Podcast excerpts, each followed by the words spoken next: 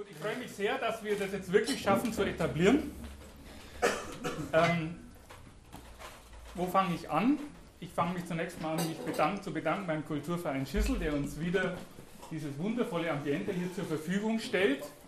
Ich darf bekannt geben, dass wir einen ersten Sponsor gefunden haben in Form des Austrian Institute of Technology, von dem der Helmut Leopold vorne ist. Ich finde das ganz großartig. Ich finde das ganz großartig, dass, dass, dass eine Institution, die so ein bisschen pendelt zwischen Akademie, akademischen und industriellen auch Erfordernissen und, und, und äh, Randbedingungen, dass sie, dass sie Interesse an solchen doch eher zunächst mal querdenkerisch, agitatorisch, blasphemischen Gedanken hat. Blasphemie wird heute noch eine Rolle spielen, wenn ich es richtig, richtig verstanden habe, aber dazu später mehr. Jedenfalls vielen herzlichen Dank. Wir haben zwar noch nicht genau Details geredet, aber ähm, der Mann hat Handschlagqualität, das weiß ich. Und wir auch. Also. Gut, die Regeln sind wie immer. Wir haben drei Bücher rausgesucht ziemlich unterschiedlich dick diesmal. Und vor allem eins habe ich gar nicht gekauft.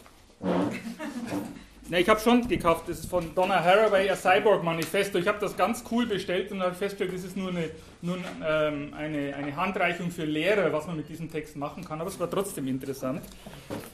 Das ähm, ist das Wirkliche. Hm? Also das, das Wirkliche schaut dann so aus, wenn man es sich ausdruckt. Gibt sogar, gibt sogar umsonst. Stefan Lorenz Sorgner, Transhumanismus, die gefährlichste Idee der Welt in Anführungszeichen mit einem Ausrufezeichen und einem Fragezeichen. Den Untertitel habe ich verschwiegen in der Ankündigung. Ähm, bei Herder erschienen. Wird interessant. Und dann ein Buch, das ist ein bisschen dicker. Benedikt Göcke und Frank Meyer Hamidi, Designobjekt Mensch, die Agenda des Transhumanismus auf dem Prüfstand. Also das Thema heute, wir haben es ja schon angekündigt, in Anbetracht der Nähe zur Walpurgisnacht morgen geht es heute also um die Zukunft der Menschheit und als Fortsetzung zum Thema Humanismus, das wir das letzte Mal hatten. Die Zukunft des Weins liegt im Burgenland.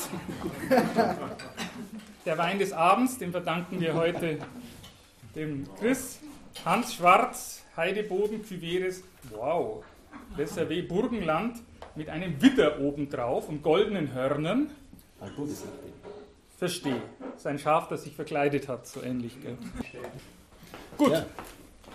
Transhumanismus. Wahrscheinlich ist das das Beste zum, zum Anfangen, oder? Eins der beiden haben wir gesagt.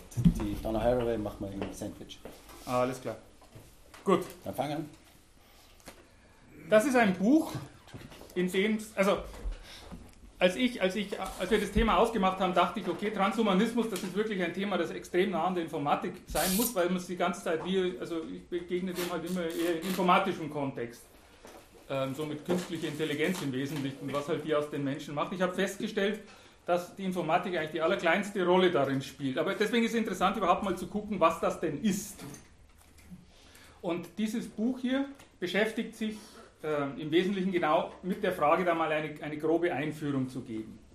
Das ist ein Philosoph, der in Rom lebt, ein deutscher Philosoph. Er gilt irgendwie als ein als ein Guru auf diesem Gebiet, also hat wohl einiges dazu schon veröffentlicht, der, der Herr Sorgner. Und ähm,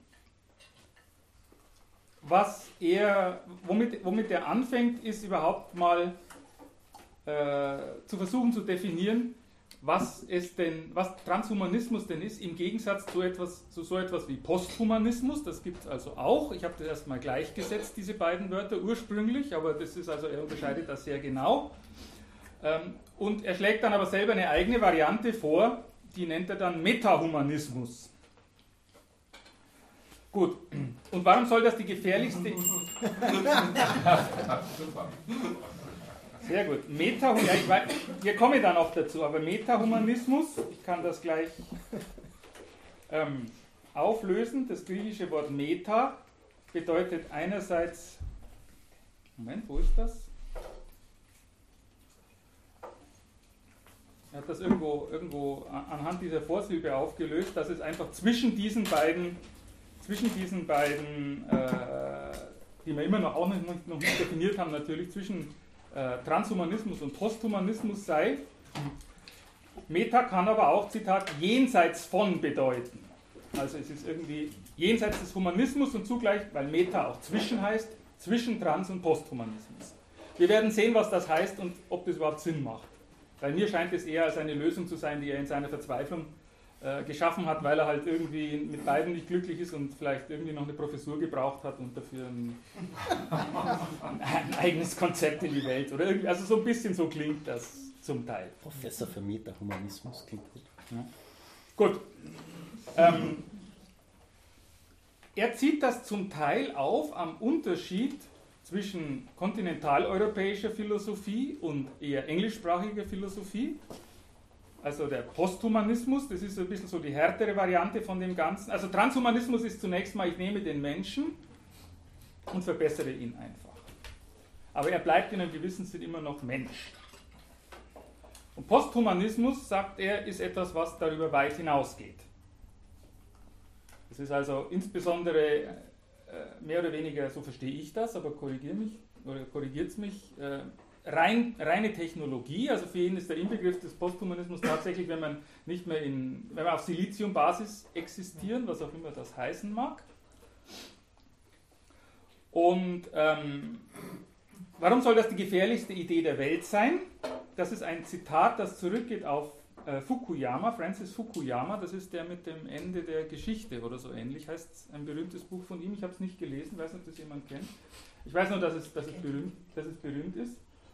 Und ähm, der hat eben diese These äh, vertreten, dass, dass es die gefährlichste Idee der Welt ist, vor allem auf dem Hintergrund, weil, weil der Transhumanismus endgültig Schluss macht mit, mit so etwas wie äh, Leib-Seele-Denken und mit so etwas mit, mit, unserer, mit unserer abendländischen Ausrichtung an so etwas wie Menschenwürde und, und einem Kern, einem ethischen Kern, dem man folgen soll und so. Also da wird plötzlich dann alles rein funktionalistisch und rein rein quantitativ bewertbar. Das hängt also auch sehr, sehr stark zusammen äh, mit äh, utilitaristischer Ethik, dass man also versucht, Ethik so zu bestimmen, dass möglichst viele auf einer quantifizierbaren Art und Weise, dass es möglichst, möglichst besser geht, aber so in dem Sinn, dass man das einzelne besser gehen summieren kann.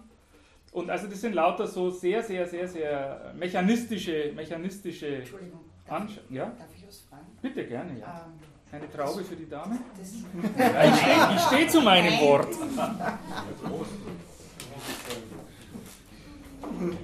Geht schon, ich glaube, er kann Trauben holen zuhören. Sind gleich vier. mechanistische Denken, ja, das ja. ist ja nicht ganz neu. Ja. Im Prinzip hat es schon sehr frühzeitig begonnen. Ja. Man kann das ja mit der industriellen Entwicklung eigentlich schon ja, gleichsetzen. Ja. Ähm, was ist da dann so neu? Es ist auch nicht gesagt, dass das neu ist. Also, also diese das, Diskussion, finde ich, gibt schon die, die sehr schon. lange, Natürlich. sobald die technische Entwicklung absolut, ab, sich absolut, ab, ab, also fortgeschritten ist, hat der Mensch sich Absolut. In, in, dem, in diesem Buch an einer Stelle ist bemerkt, dass das Wort Transhumanismus selbst, es wird immer auf einen Autor namens Huxley zurückgeführt, der nicht der berühmte Huxley ist, sondern sein Bruder oder so. Aber eigentlich taucht es schon bei Dante auf. Das hat mich sehr überrascht. Transhumanare irgendwie in, eine, in, einem, in einem Stück der göttlichen Komödie. Das ist sicher sehr alt. Neu ist, dass man heute, so schreiben die auch, technologisch so nahe dran ist, dass man sich mal ernsthaft vorstellen kann.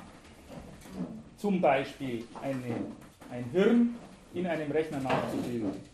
Rein von, da fehlen jetzt nur noch ein paar, ein paar Größenordnungen, sagen wir. Sagen wir Forschung auch sehr sind Sie da sehr dran. Ja. Aber die, die, die Idee ist natürlich, ist natürlich schon älter. Da, da, ist, da, da weiß, weiß, er natürlich mehr drüber, da ist Frankenstein zu nennen. Äh, das, das, ist, das, das, ist jetzt, das, ist jetzt, das ist jetzt nicht absolut Neues, aber die Überzeugung ist, ist es jetzt ein Thema, weil wir jetzt technologisch langsam so weit sind, das seriös in Angriff nehmen zu können. Ne? Und die Frage ist natürlich, wollen wir das? Das ist, das ist, das ist ganz banal. Denn was mich sehr, sehr erschüttert hat, und, ähm, oder auch eben hier Nietzsche wird sehr stark, ernannt, sehr stark genannt hier immer, oder auch ein, ein, ein Renaissance-Philosoph Pico della Mirandola, der in allen diesen Büchern immer wieder auftaucht. Ähm, da bin ich jetzt auch kein Spezialist. Aber was, was ich an diesem Buch, nur mal um zu sehen, wie, wie weit das so geht, interessant finde, er hat am Schluss ein Kapitel, das heißt Zwölf Säulen transhumanischer Diskurse. Warum schreibt er da transhumanisch? Weiß ich nicht. Transhumanistisch meint er wahrscheinlich. Ich lese mal nur diese zwölf Säulen vor. Erste Säule, Ablehnung der kategorialen Sonderstellung des Menschen. Also der Mensch ist nicht mehr eine Brücke zwischen Tier und Übermensch, wie der Nietzsche gesagt hat, sondern ist einfach ein, ein, ein Teil der Evolution. Naja, kann man noch damit leben, vielleicht. Ablehnung des Instrumentalisierungsverbots, das Kant genannt hat. Der Mensch soll, darf nie, darf, muss, muss immer Ziel sein und, und, und darf nicht Instrument sein, darf nicht reiner Zweck sein. Und schwieriger.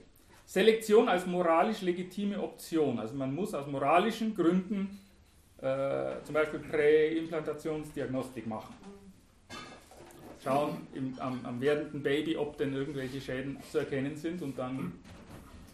Und, und weitergehend eigentlich. Und weitergehend. Genetische Modifikation als zukünftige Erziehungsvariante. Also wenn ich das Genmaterial manipuliere, ist das vergleichbar mit dem, was Eltern Kindern beibringen. Und Eltern haben genauso das Recht, wie sie entscheiden können, auf welche Schule ihr Kind geht, können sie auch das, das Genmaterial ihrer Kinder. So wird es hier beschrieben. Was haben wir denn da noch? Radikale Pluralität des Guten. Also es, es, es gibt gar kein Gutes mehr, es ist eigentlich alles gut, was einem halt so gefällt. Moralisches Bio-Enhancement. Das ist so die Idee, dass ich tatsächlich wenn ich schon die Möglichkeit habe, über Medikamente oder über Eingriffe Intelligenz zu pushen, dass ich das dann aus moralischen Gründen auch machen muss. Neues Familienbild, also mindestens zwei Frauen und ein Mann in der Familie. Mindestens. Bitte? Dreifache biologische Elternschaft findet er hier wichtig.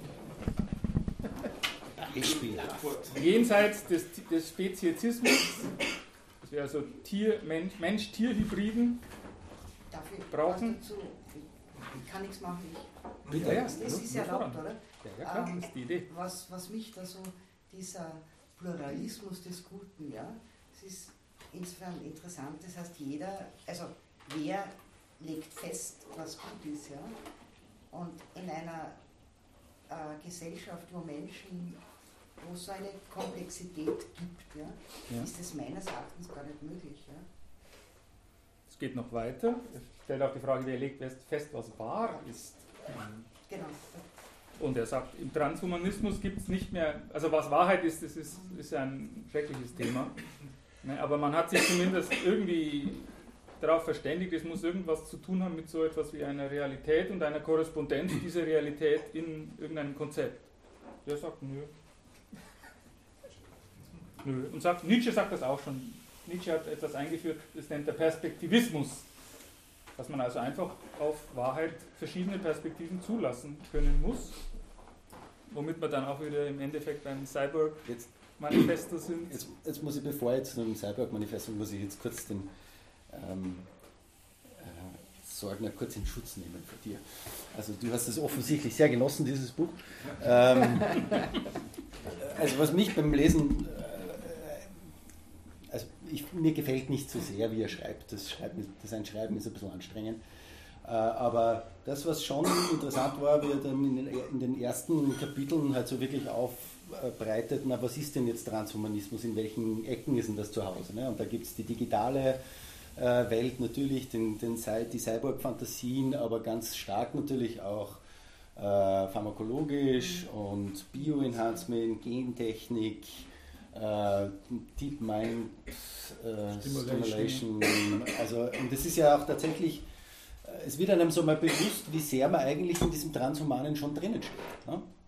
Äh, und, und, und ich habe mal beim Lesen habe ich mir dann immer mehr gedacht, dass der Titel eigentlich sehr schlecht ist, weil der Titel ist, ist sagt, die gefährlichste Idee der Welt. Wahrscheinlich ist es auch eine der ältesten Ideen der Welt. Ne? Also dieses eigene Enhancement ist ja was, was wirklich ganz uralt ist und wir haben das in unserem ersten, jetzt muss ich auf das ganz zurückkommen, in unserer ersten Ausgabe haben wir über den Prometheus geredet, ne? wie die Menschen ohne ihre, ohne ihre Tools äh, eigentlich nichts sind und sich immer über ihre Werkzeuge definiert haben.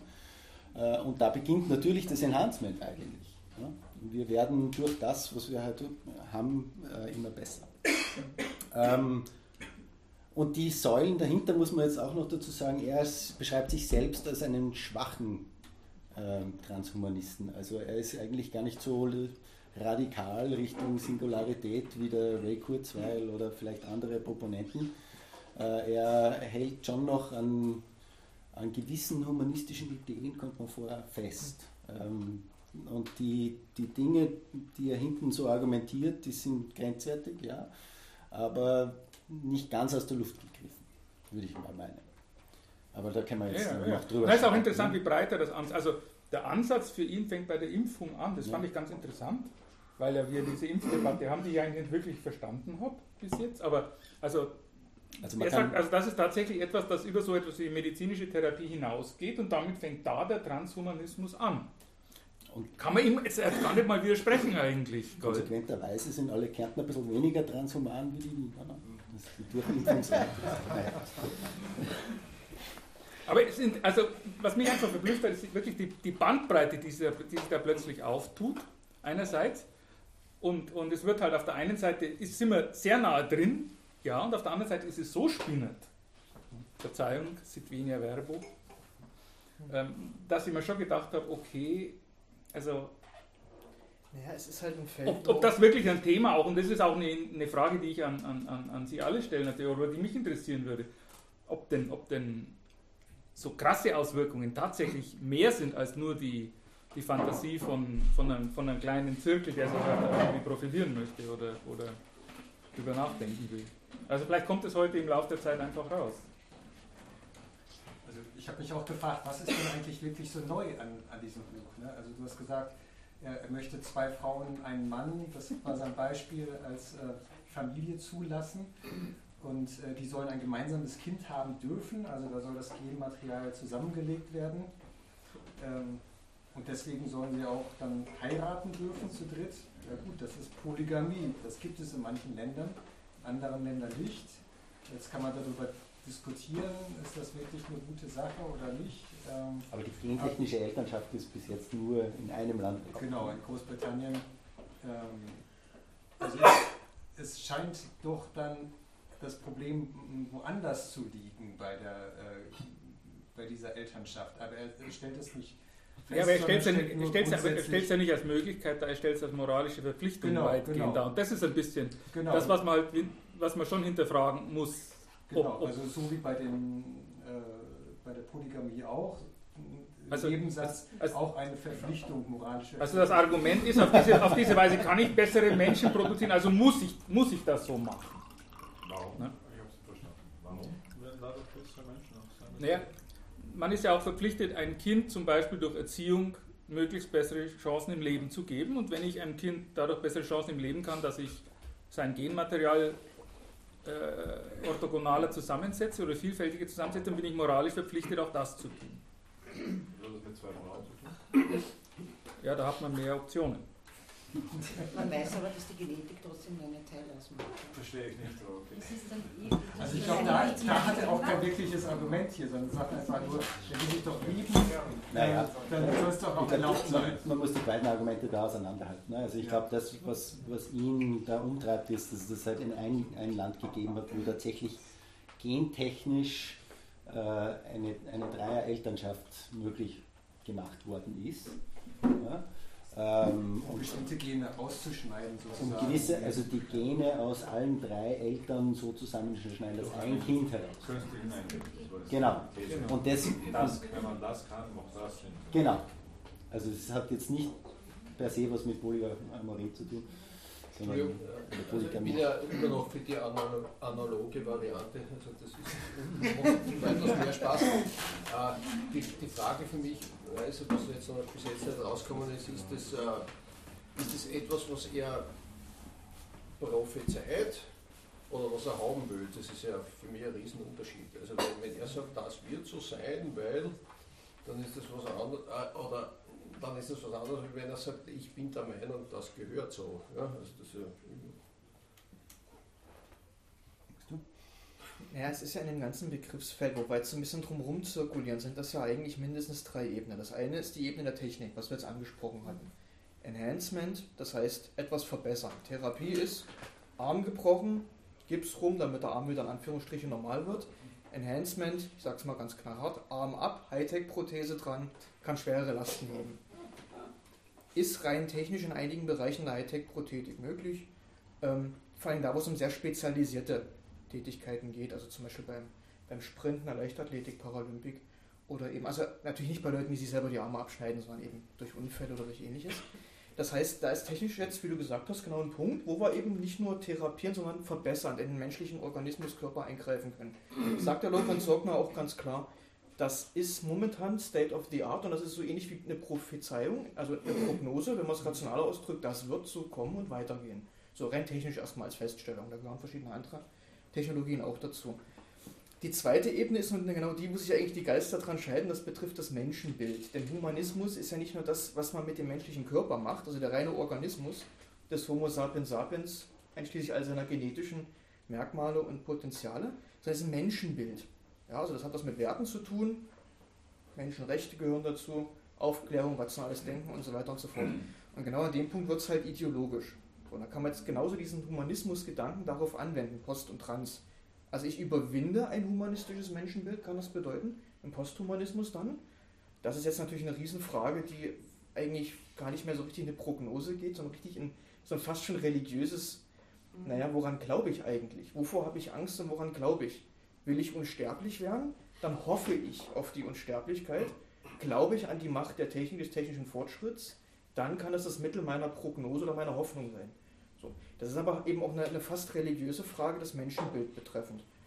Und was tatsächlich jetzt eben das Neue ist, ist genau das, was im, Trans, im sogenannten technischen Trans- oder technologischen Transhumanismus eine Rolle spielt, dass wir jetzt technisch eine Eingriffstiefe haben in den menschlichen Körper, der über den bloßen Jungbrunnen, den man glaubt, den vergangenen Jahrhunderten mal zu finden, hinausgeht. Und das heizt eben die Debatte jetzt an, einschließlich aller möglichen ja, Räume des Glaubens, des Spekulierens, des Hoffens zwischen dem, ja, also auf der einen Seite zwischen dem, was man sagt, okay, das ist rational tatsächlich möglich, auf der einen Seite und auf der anderen Seite, um sagen, ja, Science Fiction, ja. Ich glaube, zu einem guten Teil verteidigt er schon den Transhumanismus. Ne? Also er steht schon eher in dem, in dem Eck oder, in, oder er ist schon eher der Meinung, ähm, dass der Transhumanismus nicht nur heute schon stattfindet, sondern weitergeht und weitergehen soll. Äh, also die Überwindung des Menschlichen ähm, ist, das kommt aus dem Nietzsche, auf den er sich ja auch groß beruft.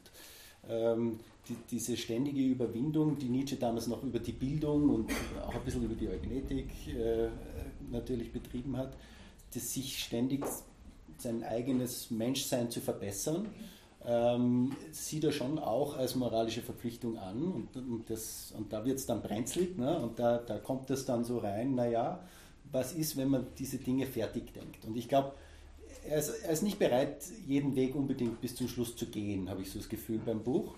Ähm, aber er zeigt diese Wege halt auch auf. Ja? Und was jetzt in dem, was jetzt gerade passiert, vielleicht ethisch, moralisch und vom Menschenbild her durchaus noch vertretbar ist, ne? also wenn man sich jetzt weiß nicht, Herzschrittmacher, Cochlea-Implantat, alle diese Dinge, ne? also die, die durchaus zu unserem Leben gehören, äh, die, die jetzt keiner moralisch in Frage stellen würde.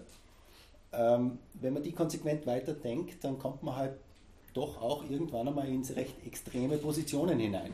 Ins Rechtsextreme.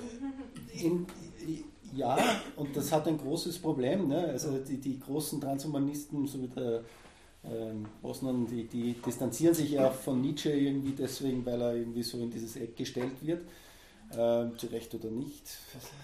Aber, nein, aber, aber, aber das gibt es natürlich, diese ganze Eugenetik Debatte hat natürlich dann gleich so diesen, diesen, diesen äh, Rassenanspruch und die Verbesserung der eigenen Rasse und wir wissen, wo das hingegangen ist. Ja, ne? Für mich sind das in gewisser Weise, Entschuldigung, schon zwei verschiedene Dinge. Ja? Und ähm, was für mich interessant ist, weil der Mischer das äh, mit Religion, ja, das heißt, ähm, vielleicht kommen wir auch wirklich in eine Zeit, wo unsere alten Religionen sozusagen ähm, ein bisschen sozusagen verschwinden, ja, und mit diesem Transhumanismus oder wie immer auch wir das bezeichnen, ist das vielleicht auch eine neue Art von Religion, ja, die Religionen haben es immer geschafft, die Menschen von dem, was gerade passiert, was ist, was sich entwickelt, zu überzeugen. Ja?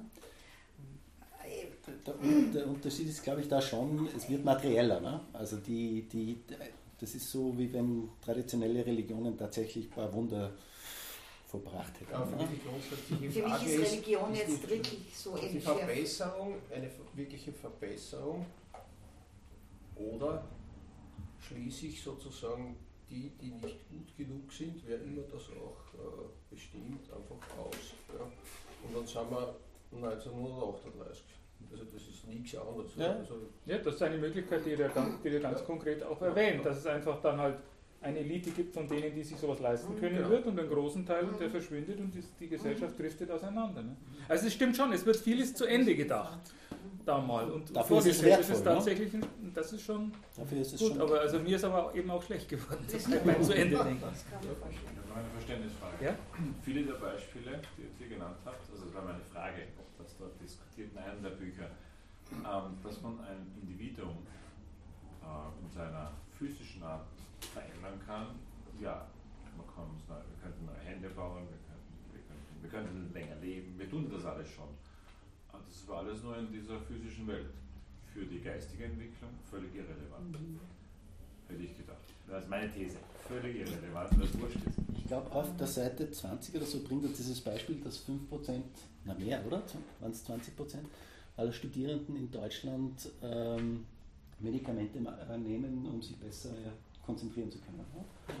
Ja. Das ist diese Ritalin-Episode, genau. Ja. Und, und, und, und, es gibt ja auch ähm, einige Studien, die die kognitiven Fähigkeiten mit den moralischen Fähigkeiten von Menschen in Verbindung setzt. Und deswegen spricht er auch ein, in einem ganzen Kapitel über Moral Enhancement. Ne? Also wie kann man quasi morali, wie kann man moralischer werden? Ich meine, was immer das bedeutet. Ja, aber aber ähm, jeder kriegt, weiß nicht, ein, wird geimpft mit fünf, damit er moralisch nicht ganz so abartig ist mit zehn. Ja, ja das meine ich. Aber das stellt die These voraus, dass wir das Verhalten eines Menschen schlussendlich wirklich zielgerichtet beeinflussen können. Das ist eine These. Mhm. mhm. Das, das ist auch heute schon so. Ja. Ist, ist das so? Ich meine, diese 20% Ritalin oder sonst was Stufen, sind die wirklich besser? Nee, sie Ja, aber zum Beispiel. aber ich, ich, ich erzähle nur ein kurzes, kurzes Beispiel. Ich, ich muss gestehen, es war ein TED-Talk. Aber äh, es gibt eine, eine Forscherin in den USA, die sich äh, mit fMRI auseinandersetzt, also wäre das nicht so Gehirnströme messen in verschiedenen Teilen des Gehirns und äh, das Ganze heißt funktionales MRI, weil man die Leute immer dazwischen irgendwas machen lässt und dann findet man heraus, in welchen Teilen des Gehirns welche Funktionen stattfinden. Und äh, die hat Studien begonnen darüber, äh, wo in welchem Teil des Gehirns moralische Entscheidungen getroffen werden. Und sie hat äh, Kindern hat diese Studie gemacht und dann mit Erwachsenen und hat ihnen immer so ein bisschen ein ethisches Dilemma vorgestellt. Ich glaube, bei der Erwachsenengeschichte ist es darum gegangen, dass jemand aus Versehen, weil Arsen mit Zucker vertauscht worden ist, vergiftet worden ist. Und man würde jetzt sagen, das ist so ein klassisches Dilemma, da kann man jetzt argumentieren, wer daran schuld war. Ähm, und da gibt es eine Schlagseite, wo jetzt 80% der Menschen ungefähr pendeln sich dort drüben ungefähr ein. Und sie hat festgestellt, wo in unserem Gehirn diese moralische Entscheidung offensichtlich ganz besondere Aktivität her hervorruft. Und es ist relativ leicht, gewisse Gehirnpartien durch elektromagnetische Ströme zumindest zu stören. Und das hat sie gemacht. Und die moralische Entscheidung der Menschen in ihrer Studie hat sich verschoben. Das heißt, man, man muss jetzt schon sagen, ne, also die, wir gehen schon in die, in die Richtung, wo wir in der Lage sind, Menschen in ihrem Tun und ihrem Verhalten ganz gezielt zu manipulieren oder zu verändern. Und ja, deine Meldung, ja? Bitte. Ja, vielen Dank für das spannende Beispiel. Ähm, also direkt dazu, wir können Menschen aber auch durch die Geschichten, die wir erzählen, in ihre moralischen äh, Einschätzungen beeinträchtigen. Ja, also ob wir jetzt elektrische Aktivität in unserem Gehirn durch Stimulation oder durch Worte verändern, ist eine andere Modalität, aber ist vielleicht nicht quantitativ so anders. Mhm. Äh, dann wollte ich noch hinweisen, es gibt auch mittlerweile Gruppen, die an Gedächtnisprothesen arbeiten, bisher bei Ratten. Dafür, ähm, also ich, den Hippocampus, der für das Gedächtnis zuständig ist, bisher bei Ratten durch technische Chips ersetzen. Da könnte man sich natürlich schon auch langfristig vorstellen, dass da Menschen vielleicht ein besseres Gedächtnis erhalten. Und äh, die letzte und dritte Anmerkung war zu dem, Sie hatten gesagt, dass äh, bei dem Cochlea-Implantat das vielleicht nicht moralisch angegriffen wird. Aber es gibt diese Death and Right Community, die der Meinung ist, dass, dass, dass Taube eine eigene Kultur gebildet haben und man diese Kultur zerstört, indem man Cochlea-Implantate ja. einsetzt. Also ich würde auch sagen, auch da sind wir schon mitten in dieser Diskussion. Ich, mir, die, die, Diskussion ist mir durchaus bekannt, äh, aber ich würde jetzt sagen, in der breiten Bevölkerung wird, ist das jetzt moralisch nicht besonders äh, provokant, würde ich mal sagen. Also, ich weiß, ich, ich kenne die Debatte gut, aber. Ähm, War das hier vorne noch eine Meldung bei Ihnen? Sie hatten die Hand vorhin oben? Oder ja, da ging es um was anderes. Also. Ja noch, ich weiß nicht, ob das jetzt. Wir sind Multitasking. Bitte, gerne okay, auch also dazwischen. Da, da ging es ja nur darum, dann, ähm, ob es die besseren oder die schlechteren gibt dann in der Gesellschaft quasi. Und da gibt es ja dann auch so ein Buch, das noch äh, weiterdenkt, das Ganze, und zwar The Art Elect War von Hugo de Garis. Und da geht es darum, dass es mal, also wenn, wenn es dann wirklich diese Entwicklung geben würde in der Gesellschaft, dann würde es die Cosmists und die Terrans geben. Also die einen, die an diesen Fortschritt glauben und die das äh, anwenden quasi in ihr Leben und integrieren, und die Terrans, die quasi so wie wir heute Hippies sehen vielleicht, also ganz ähm, ähm, auf, also auf der anderen Seite vom Spektrum quasi stehen und halt mehr sich der Erde und der Natur verbunden fühlen und dem Fortschritt eher entgegen sich stellen. Genau, und das ist vielleicht auch noch ein spannender Aspekt. Also es geht vielleicht nicht nur darum, wer sich leisten kann und wer nicht, sondern überhaupt, dass es halt Menschen gibt, die halt auch dagegen sind, die das nicht wollen zum Beispiel und nicht integrieren. Und das trotzdem aber in der Gesellschaft dann aber da sein wird und man sich vielleicht ebenso wie an alles Mögliche, so wie Computer und Handys heute anpassen muss und er beschreibt es in dem Buch aber, dass es dann eben eine Art von Krieg sogar geben mhm. könnte. Also das sind die Kriege der Zukunft auch oder so, mhm. die er so heute beschreibt. Wollte ich nur einwerfen in diese. Was, was natürlich dann auch wieder ein bisschen Brücke zu dieser Religionsidee spannt, weil Religion ist offensichtlich ja ein großer Kriegstreiber und, und äh, mhm. ich sage es deswegen, weil, weil interessanterweise dieses zweite Buch den ich jetzt gern überleiten möchte, in, in ein... In Darf ein, ich noch ganz viel was zum Moral Enhancement sagen? der, der brennt mir jetzt so ein bisschen auf der Zunge, bevor du überleitest, ähm, weil ich muss ja mal so einen Quotenphilosophen raushängen lassen. Ähm, denn ist eigentlich, wenn man mal ganz knallhart ist, ist das eigentlich ein Scheinproblem, um das es dabei geht. Wir können als Menschen gar nicht moralischer sein oder weniger moralisch. Wir verhalten uns immer moralisch, das heißt, wir folgen bestimmten Werten und Normen und Sitten. Die können widersprüchlich sein, die können abartig sein. Wenn man drüber nachdenkt, kann man zum Schluss kommen, das ist voll abartig oder total toll. Aber wir können eigentlich als Menschen, wenn wir nicht, sagen wir mal, erkrankt sind, psychisch oder, oder wie auch immer, können wir gar nicht mehr oder weniger moralisch sein. Also diese ganze Frage ist eigentlich meiner, also meiner Vermutung nach oder meiner Sicht nach ein Scheinproblem. Das, die Frage, die dahinter steht, ist, können wir einem Menschen bestimmte Werte, bestimmte Normen durch eine Impfung oder was auch immer eingeben? vielleicht eine bestimmte Sensibilität, einen bestimmten moralischen Reflex, dass er vor einer schädigenden Handlung gegenüber einem anderen Menschen zurückschreckt oder sowas. Aber was ich damit gebe, ist nicht ein höheres Maß an Moralität, sondern ich versuche dann eine bestimmte Norm einzubringen. Und somit ist das eigentlich ein reines Scheinproblem. Wir können nicht mehr oder weniger moralisch sein. Das ist, das ist eigentlich der eine Punkt. Der andere Punkt ist, was ich noch ganz flink bei dem Buch sagen will, er reitet sehr stark auf diesem sogenannten Dualismus rum. Das ist das, was er mit dem Metahumanismus, was wir vorhin hatten, auch so stark betonen wollte. Also ihm geht es vor allen Dingen auch um die Überwindung eines bestimmten Menschenbildes, das sich dualistisch, also in einem Subjekt-Objekt-Dualismus da bietet. Also in der Trennung von Menschen in Körper und Geist. So ein bisschen wie bei Descartes. Also man hat so einen Körper, der ist materiell ausgelehnt und den und der Geist ist der reine Prozess des Denkens. So, und da schreibt er hier, dass das für ihn einer eigentlich der Hauptgründe, der Hauptgegenpole ist, der überwunden werden muss, dieses sogenannte dualistische Menschenbild. So, und er meint, das wäre jetzt so eine der Grundthesen des, des Transhumanismus, des schwachen Transhumanismus, für den er argumentiert.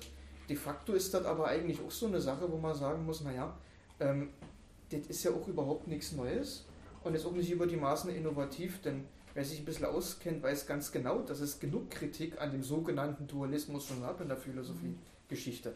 Also Julien Offray de la Métrie zum Beispiel äh, Maschine, der Mensch eine Maschine hat er geschrieben, so als Antwort auf Descartes, sogenannter Monismus, und er sagt einfach, Körper und Geist hängen zusammen, Punkt. So. Also da gibt es direkt, also er, er tut so, als ob die ganze Philosophiegeschichte ziemlich stumpfsinnig gewesen wäre. Es gibt jetzt so ein dualistisches Menschenbild und jetzt treten wir auf den Plan als Transhumanisten überwinden das. Aber diese, diese Debatten, diese Kontroversen sind ja längst schon am Laufen. Ja, aber man muss schon noch sagen, dass unsere heutige Welt schon noch so sehr dualistisch geprägt ist. Und jetzt, jetzt nehme ich dem Peter seine Überleitung weg, weil in diesem Buch, das kein Buch ist, sondern eigentlich ein Essay, aber ähm, die Donna Haraway ist äh, Feministin und ähm, bei diesem sehr weit zitierten und viel diskutierten Manifest, das Cyborg Manifesto, geht es genau darum, diese Überwindung der, der, der Dualitäten, der Dualismen der Moderne eigentlich. Ne? Also das, Descartes hat das angefangen mit diesem Mind-Body-Problem, aber natürlich, das, und das ist das, worum es ihr dann eigentlich auch sehr viel geht, ist, sind diese grenzenziehenden Dualismen in, in allen Bereichen zu Hause, wo es um Rasse, wo es um Gender, wo es um, also überall werden diese Trennlinien äh, auch von einer beherrschenden hegemonen Macht ausgehend gezogen. Und äh, ihr Versuch in diesem zugegebenermaßen nicht sehr zugänglichen Essay, also es ist jetzt ist nicht unbedingt gerade die leichteste Lektüre, weil sie, ich glaube, ich habe so das Gefühl, sie hat das ein bisschen hingerotzt. Ne? So, ähm, und, und nee, das, das, ist es sicherlich nicht. Ne? Bitte? Das ist es sicherlich nicht. Für Sie halt, ne? also, nein, nein. Aber, aber, es, ist, es stimmt, du hast recht, das ist äh, sehr schwer zu lesen. Ich glaube vor allem, weil es voraussetzungsreich ist. Also ich habe in den ja. USA studiert, mein PhD auch an der Uni gemacht, mhm. wo Sie äh, unterrichtet und ähm, trotzdem Probleme zu verstehen, was die, die kulturellen Hintergründe sind. Ja. Also man muss sagen, es ist auch in einer Zeit geschrieben, wo Ronald Reagan in Amerika an der Macht war und es war natürlich auch ein Versuch, irgendwie hier andere Dualismen niederzubrechen gegenüber einer sehr rationalen, neoliberalen Wirtschaftspolitik in Amerika äh, und die, die Frauen auch in, in einen gewissen Platz gestellt haben und ähm, sie kritisiert die Feministen ja auch in diesem Manifest und dafür ist sie auch recht angegriffen worden, dafür, dass sie halt wieder einen neuen Dualismus machen und sagen, wir Frauen.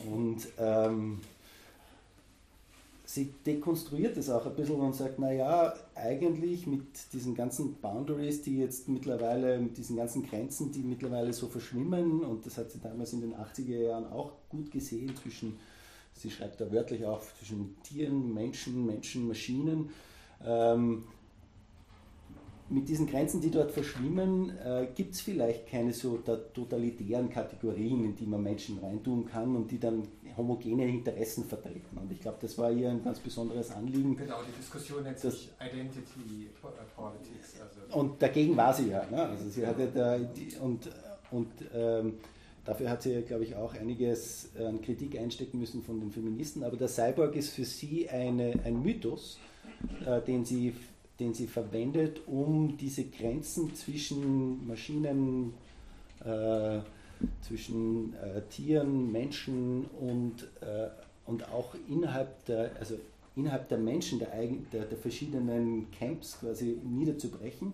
Und sie spricht dann mehr von Allianzen, die man eingehen kann für gewisse, ähm, für gewisse Anliegen, die man hat. Ne? Also die, die, die Oppression äh, von Frauen ist jetzt nicht spezifisch äh, der, der Kategorie, der biologischen Kategorie Frauen umzuhängen. Und wenn, sobald man anfängt, das so herum zu diskutieren, äh, dafür, das hält sich für sehr problematisch. Ähm, sondern es geht eigentlich darum, die Machtverhältnisse zu verstehen und diesen, diesen so, sozialen Diskurs irgendwie aufzunehmen und dagegen zu arbeiten. Ne? Und dafür verwendet sie diesen Mythos des Cyborgs. Und das finde ich irgendwie ganz spannend, ähm, dass sie auch hier versucht, diese Dualismen einzureißen. Und jetzt komme ich zurück zu dem. Ähm, und natürlich ist es ein alter Hut. Ja, also das ist klar. Aber das, was man schon sagen muss, ist, dass äh, unsere, unsere Welt funktioniert schon noch immer sehr stark in diesen rationalistischen Bahnen der Moderne. Äh, und dort sind die Dualismen schon noch sehr stark. Also die, ja, man kann ja eigentlich drauflegen, man kann ja sagen, wir Menschen können gar nicht anders, als uns dualistisch zu verhalten, weil wir Menschen sind sprachliche Wesen, wir sprechen. Und immer wenn ich spreche, erzeuge ich unweigerlich aus methodischen Gründen einen Dualismus. Wenn ich Baum sage, ist das klar, dass der Baum sich abgrenzt gegenüber einer Blume aus den und den Gründen. Er grenzt sich ab gegenüber einem Fuchs aus dem und dem Grund. Ja, also Baum, Pflanze, Fuchs, Tier zum Beispiel. Wenn ich sage Wald, bezeichne ich eine Gruppe von Bäumen. Die grenzt sich ab vom einzelnen Baum. Also das heißt, wir können eigentlich, wenn wir uns sprachlich verhalten, gar nicht anders, als einzelne Gegenstände zu benennen oder zu gruppieren. Und das ist, hat immer was Dualistisches, weil wir dann irgendwie eine abgrenzende Definition vornehmen. Und dann kommen wir gar nicht drum herum, dass wir in irgendeiner Form, ohne dass man es böse meint, aber. Es sind ja nicht alle dualistischen Anwandlungen gleich böse. Aber natürlich als, als postmoderner Mensch müsste man dann sofort sagen, naja, was ein Baum ist, das haben wir uns sozial konstruiert. Ne? Wir haben uns halt ja, warum denn nicht? Na klar. Und äh, diese, diese, dieses soziale Konstrukt hängt jetzt weniger an dem physischen Objekt Baum, sondern an dem, was wir uns in einer Gesellschaft ausgemacht haben, was ein Baum ist. Und das funktioniert methodisch natürlich auch dualistisch. Wenn ich sage, alle Gegenstände, die mir gegenüberstehen oder alle Lebewesen bezeichne nur als Baum, nur noch ein Wort Baum, dann kann ich keinen bedeutungsvollen Satz mehr bilden. Können wir reden. Keine Kommunikation. Ja, wenn, wenn, jetzt, wenn, jetzt, der gemeinsame kulturelle Hintergrund fehlt, ja, wie hat Heidegger so schön gesagt, wenn Löwen sprechen könnten, würde sie trotzdem keiner verstehen. Siehst du, das hast mich in die Falle gelockt. Deswegen haben wir einen Philosophen da.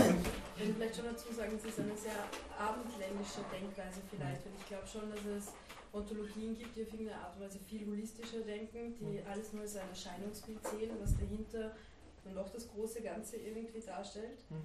Also Naturreligionen quasi, also ich denke jetzt nur an ein Wort, Vatan Tanka, dieser große Geist, der sich überall irgendwie welcher große Geist?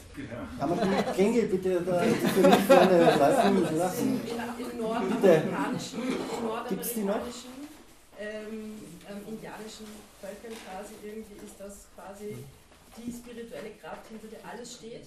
Unter Anführungszeichen. Das ist das, was wir als Manitou, als Manitou kennen von Karl May. Ja, zum Beispiel. Okay, ja. Und deswegen ist ein Baum vielleicht doch auch dasselbe wie ein Fluss oder also unter Anführungszeichen, also das wollte ich halt nur jetzt vielleicht ein bisschen spezifizieren, dass es, glaube ich, ganz spezifisch in unserer Denkweise so dualistisch definiert ist. Ja, ja, danke. Das ist, äh, soll ich was dazu mhm. sagen? Was, ja. Also weil so viel zu diesem ja. kulturellen Hintergrund. Ich glaube, da ist ja. schon ein, vielleicht so ein, ein, ein anderes Verständnis würde ich, von. Würde ich auch sagen, aber das, was methodisch dabei passiert, ist, dass wenn man noch ein Wort benutzt und gegenüber einem anderen abgrenzen. Also wenn ich diesen großen Geist, du hast es Manitou gesagt, man kann das andere Wort, das habe ich jetzt leider mir nicht gemerkt, man kann den anders nennen, dann scheide ich auch das Wort methodisch wieder von einer anderen Bedeutungsebene ab. Und natürlich kann ich sagen, das, was ich Baum nenne, hat einen Geist, ist beseelt. So wie mein Roboter, wenn ich Shintoist bin, hat mein Roboter eine Seele. Ich könnte haben. Und, und aber was ich trotzdem methodisch mache, ist, dass ich sprachlich trenne. Meine Erklärung dazu, zu meiner vorigen Frage auch, ich bin ein schlechter Mathematiker, aber ich würde sagen, wir, wir machen ja auch Mathematik und beschreiben, versuchen die Welt zu beschreiben. Und ich würde sagen, sie das, was wir tun, funktioniert ja im weitesten Sinne. In vielen Bereichen so weit, dass wir schon mal ganz gut leben können. Aber ich glaube, wir sind uns, weil wir uns einig sind, aber ich würde sagen, es ist keine wirkliche Abbildung der Realität, weil wir nicht alles, noch nicht, ich glaube nie, äh, in irgendwelche Formen reinpressen können. Also das Wunder Excel, wo die ganze Welt drinnen ist in allen Kästchen, wird es nie geben. Also stellt sich die Diskussion ja gar nicht. Wir, wir können so mit leben, wir brauchen, sonst können wir nicht reden miteinander. Wir müssen Begriffe haben, dass wir uns irgendwo verstehen, sonst sind wir immer irgendwie im Nirvana, das geht nicht. Also geht das. Aber daraus abzuleiten, und das stört mich in der ganzen Diskussion, verstehe ich nicht in der ganzen Diskussion, daraus abzuleiten, dass sich dadurch alles verändert, das verstehe ich also nicht weil diese, das, das, also die Frage ist für mich, das Individuum können wir verändern, wir können es umbauen, wir können es gentechnisch beeinflussen, sei es drum. Das tun wir halt, stimme ich voll zu, eh schon, nennen wir es Erziehung, nennen wir es, wir tun es eh dauernd, ob es aber schneller geht oder effektiver, völlig wurscht. Das Individuum verändert sich. Aber wie sich dann deshalb die soziale Interaktion in der Gesellschaft verändert, hat damit gar nichts zu tun. da ändern sich ein paar, wir haben halt auch schon Verrückte, wir haben halt auch schon den Mörder, wir haben auch schon den Kriminellen, wir haben auch schon unmoralisches Verhalten. Im Einzelschicksal schlimm. In Summe regeln wir das ja wieder aus. Und die Frage wäre jetzt, beliebig, wie du da eindringst oder veränderst im Einzelnen, ob sich das wirklich im Gesamten dann so manifestiert, dass sich alles verändert. Und ist das System in Summe stabil genug, um sogar diese Veränderung aushalten? Eins der, der Dinge, die uns, glaube ich, die Technologie hat jetzt auch so, und vor allem die digitale Technologie vor Augen führt, ist die Skalierbarkeit. Ne? Ähm, also die, die, Skalierbarkeit. Ne? Ich habe es akustisch nicht äh, Also die, die, die, die Frage ist, ja, wir können das jetzt mit zwei, drei Menschen machen, ja, natürlich, aber natürlich wird sich die Gesellschaft als Ganzes verändern, wenn ich das tatsächlich auf die Bevölkerung skalieren kann. Ja? Dann hat man nicht nur den, den Hebel auf den einzelnen Spinner, sondern dann habe ich natürlich den Hebel auf, der, auf die breite Masse oder zumindest eine ausgesuchte Elite oder wie immer man das dann irgendwie weiterdenkt, äh, die man tatsächlich, die man tatsächlich groß angelegt verändern kann. Und dann stellt sich nicht natürlich die Frage, wo geht diese Menschheit hin? Und wie, also wollen wir das? Wie, wie, wie kommen wir zu einem Schluss, äh, wo wir sagen, das ist das, was wir wollen? Und das ist das, was wir eher nicht wollen. Ne? Und natürlich setzt man auch Normen. Ne? Wenn, wenn, dann jeder irgendwie besser rechnen kann, weil er hinten einen, einen mathematischen Co-Prozessor drinnen hat, äh, was auch nicht so wahnsinnig Science Fiction ist, äh, dann verschieben sich natürlich die Normen in unserer Schule zum Beispiel, was von was gut bedeutet. Wenn man in einer Schule gut ist, dann kann man das natürlich mit dem Chip besser und dadurch verschieben sich die Normen in einer ganzen Gesellschaft. Äh, und dadurch, glaube ich, hat man schon quasi den großen Hebel hinein in die Gesellschaft, nicht nur, wohin soll ich sich, also nicht nur die einzelnen Leute, die man da irgendwie ein bisschen ansprechen kann. Aber würde man da nicht eigentlich sagen, dass dieser Hebel, dass wir den erstens jetzt schon gelegt haben, indem wir mit Noten in der Schule ja schon eine bestimmte Norm verbinden. Und damit sprechen wir nur eine bestimmte Art von Intelligenz an. Und doch gar nicht die Breite an Intelligenz, die ein Mensch entfalten kann. Und wir machen es falsch seit Jahrzehnten. Davon ist auszugehen, ja. ich glaube, da kommen wir mal zurück zu der, dieser Ding. Ne? Es ist nicht die gefährlichste Idee der Welt, sondern es ist natürlich auch die älteste Idee der Welt. Und es passiert eh schon immer. Ich glaube, was, was da so ein bisschen dargestellt wird, ist, ist, dass die Qualität neu ist oder, oder neuer wird, weil sie, weil sie unglaublich an Fahrt aufnimmt. Ne? Also die Technologien, die wir jetzt sehen, die, die herauskommen, geben uns, wie hast du das so schön zuerst gesagt, die Eindringungstiefe in den Menschen wird immer höher. Die Eingriffstiefe wird immer höher und natürlich geht es dann irgendwann einmal ins Eingemachte und wie er auch zeigt, wenn man das fertig denkt, ist man gleich einmal irgendwo, wo man wirklich nicht hin will. Hm. Ja, ja man kann auch so sagen, also wie sie das jetzt sagt, also wieder, es ist eine typische Form eines europäisch-technologischen Luxusproblems. Wir haben eine europäisch-technische, also wenn man das Argument mal weiterbringt, äh, äh, Kulturen, Aufklärung, Industrialisierung. Und wir haben uns mit diesen Ideen des Humanismus, des rationalen Denkens, des technischen Verbesserns auch des Menschen, ich trage eine Brille, so eine Uhr, die normiert einen mit dem Zeitablauf, jetzt haben wir Smartphones, geht immer weiter, kann man argumentieren, das ist eine Form technischen, naturwissenschaftlichen Denkens, typisch Europa. So. Und dementsprechend ist eigentlich der Transhumanismus und diese ganze Diskussion dann eben auch ein typisch europäisches Problem, in Anführungsstrichen, dass so in einer ganzheitlichen Kultur indigene Völker oder, oder asiatische Religion vielleicht gar nicht möglich wäre. Hm. Das kann man natürlich dann so, so auch sehen. Also das ist eigentlich jetzt eine Folge auch einer bestimmten Technikentwicklung, also immanent. Magst du weiter umleiten zum letzten Buch? Damit ja, ich habe noch zwei Fragen. Also, also Entschuldige.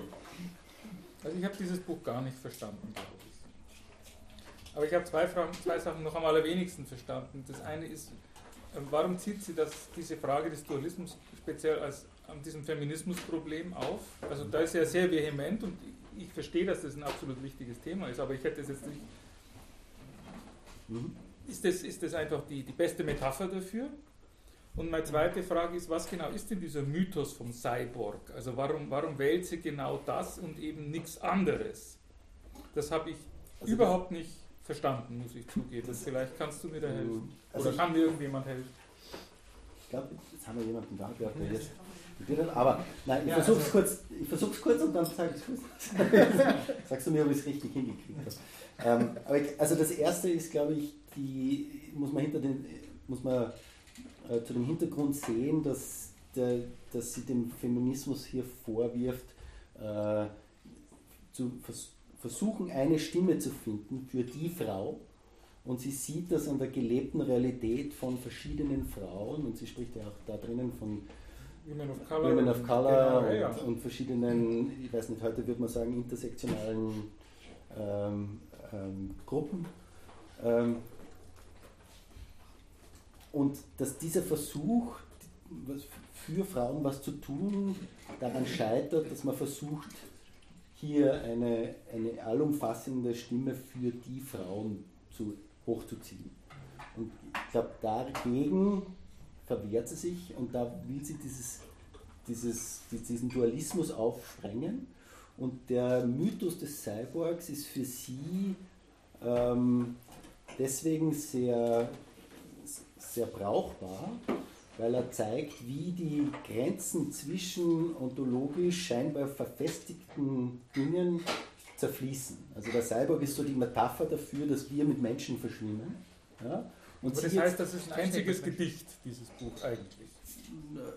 Gedicht, na, es ist ein Manifest, steht ja drauf. Oder ein Essay, sie sagt ja selber, es wäre ein Essay. Es ist ein Essay. Ne?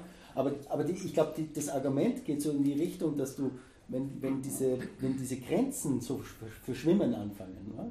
dass man dann eben nicht mehr sagen kann, die Frauen, sondern dass man da je nach, je nach äh, Agenda auch verschiedene Gruppen identifizieren kann. Und sie hat ja auch äh, sich später dann ein bisschen von diesem Post-Gender-Ding abgegrenzt und gesagt, weil es gibt jetzt diese Bewegung, dass es überhaupt keine Genders mehr geben soll.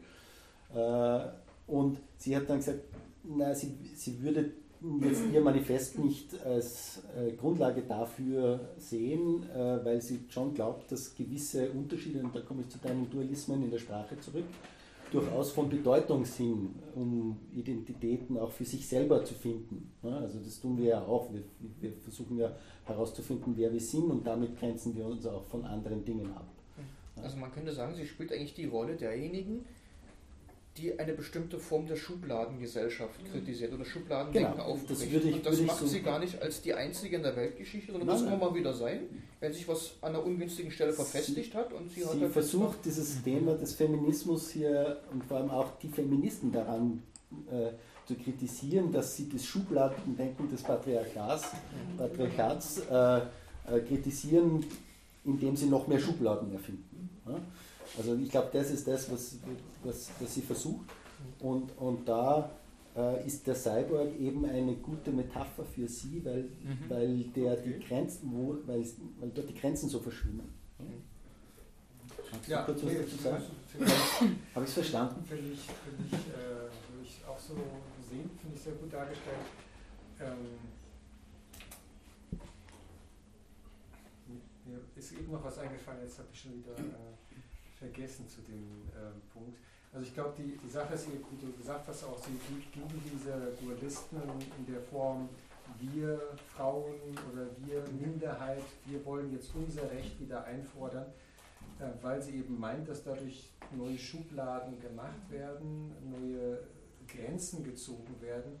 Und wo es ihr gerade darauf ankommt, die, die fließenden Grenzen auch zu sehen. Das, das, wo es eben auch verschwimmt, wo auch vielleicht nicht alles ganz schwarz und weiß ist oder wo verschiedene Dinge zusammenkommen. Und ich glaube, das ist auch sehr aktuell heutzutage. Mhm. Ja, wir haben jetzt ja wieder Diskussionen, äh, auch, in, auch im Feminismus, wollen wir jetzt äh, sagen, no means no, oder wollen wir sagen, es gibt äh, gewisse Abstufungen und wir wollen jetzt gerade nicht äh, so eine klare Grenze ziehen, wir wollen schon klar sein und sagen, ja, also wir, wir, äh, wir wollen uns verteidigen sozusagen oder wir wollen Gleichberechtigung, aber da sind wir eigentlich schon, schon darüber hinaus. Wir wollen eben auch äh, verstehen, äh, was Geschlecht heißt zum Beispiel und da sind diese Dinge vielleicht nicht mehr ganz so einfach zu, zu, äh, zu sagen, es gibt zwei Geschlechter oder drei oder ja, da, da muss man eben noch weiter gucken.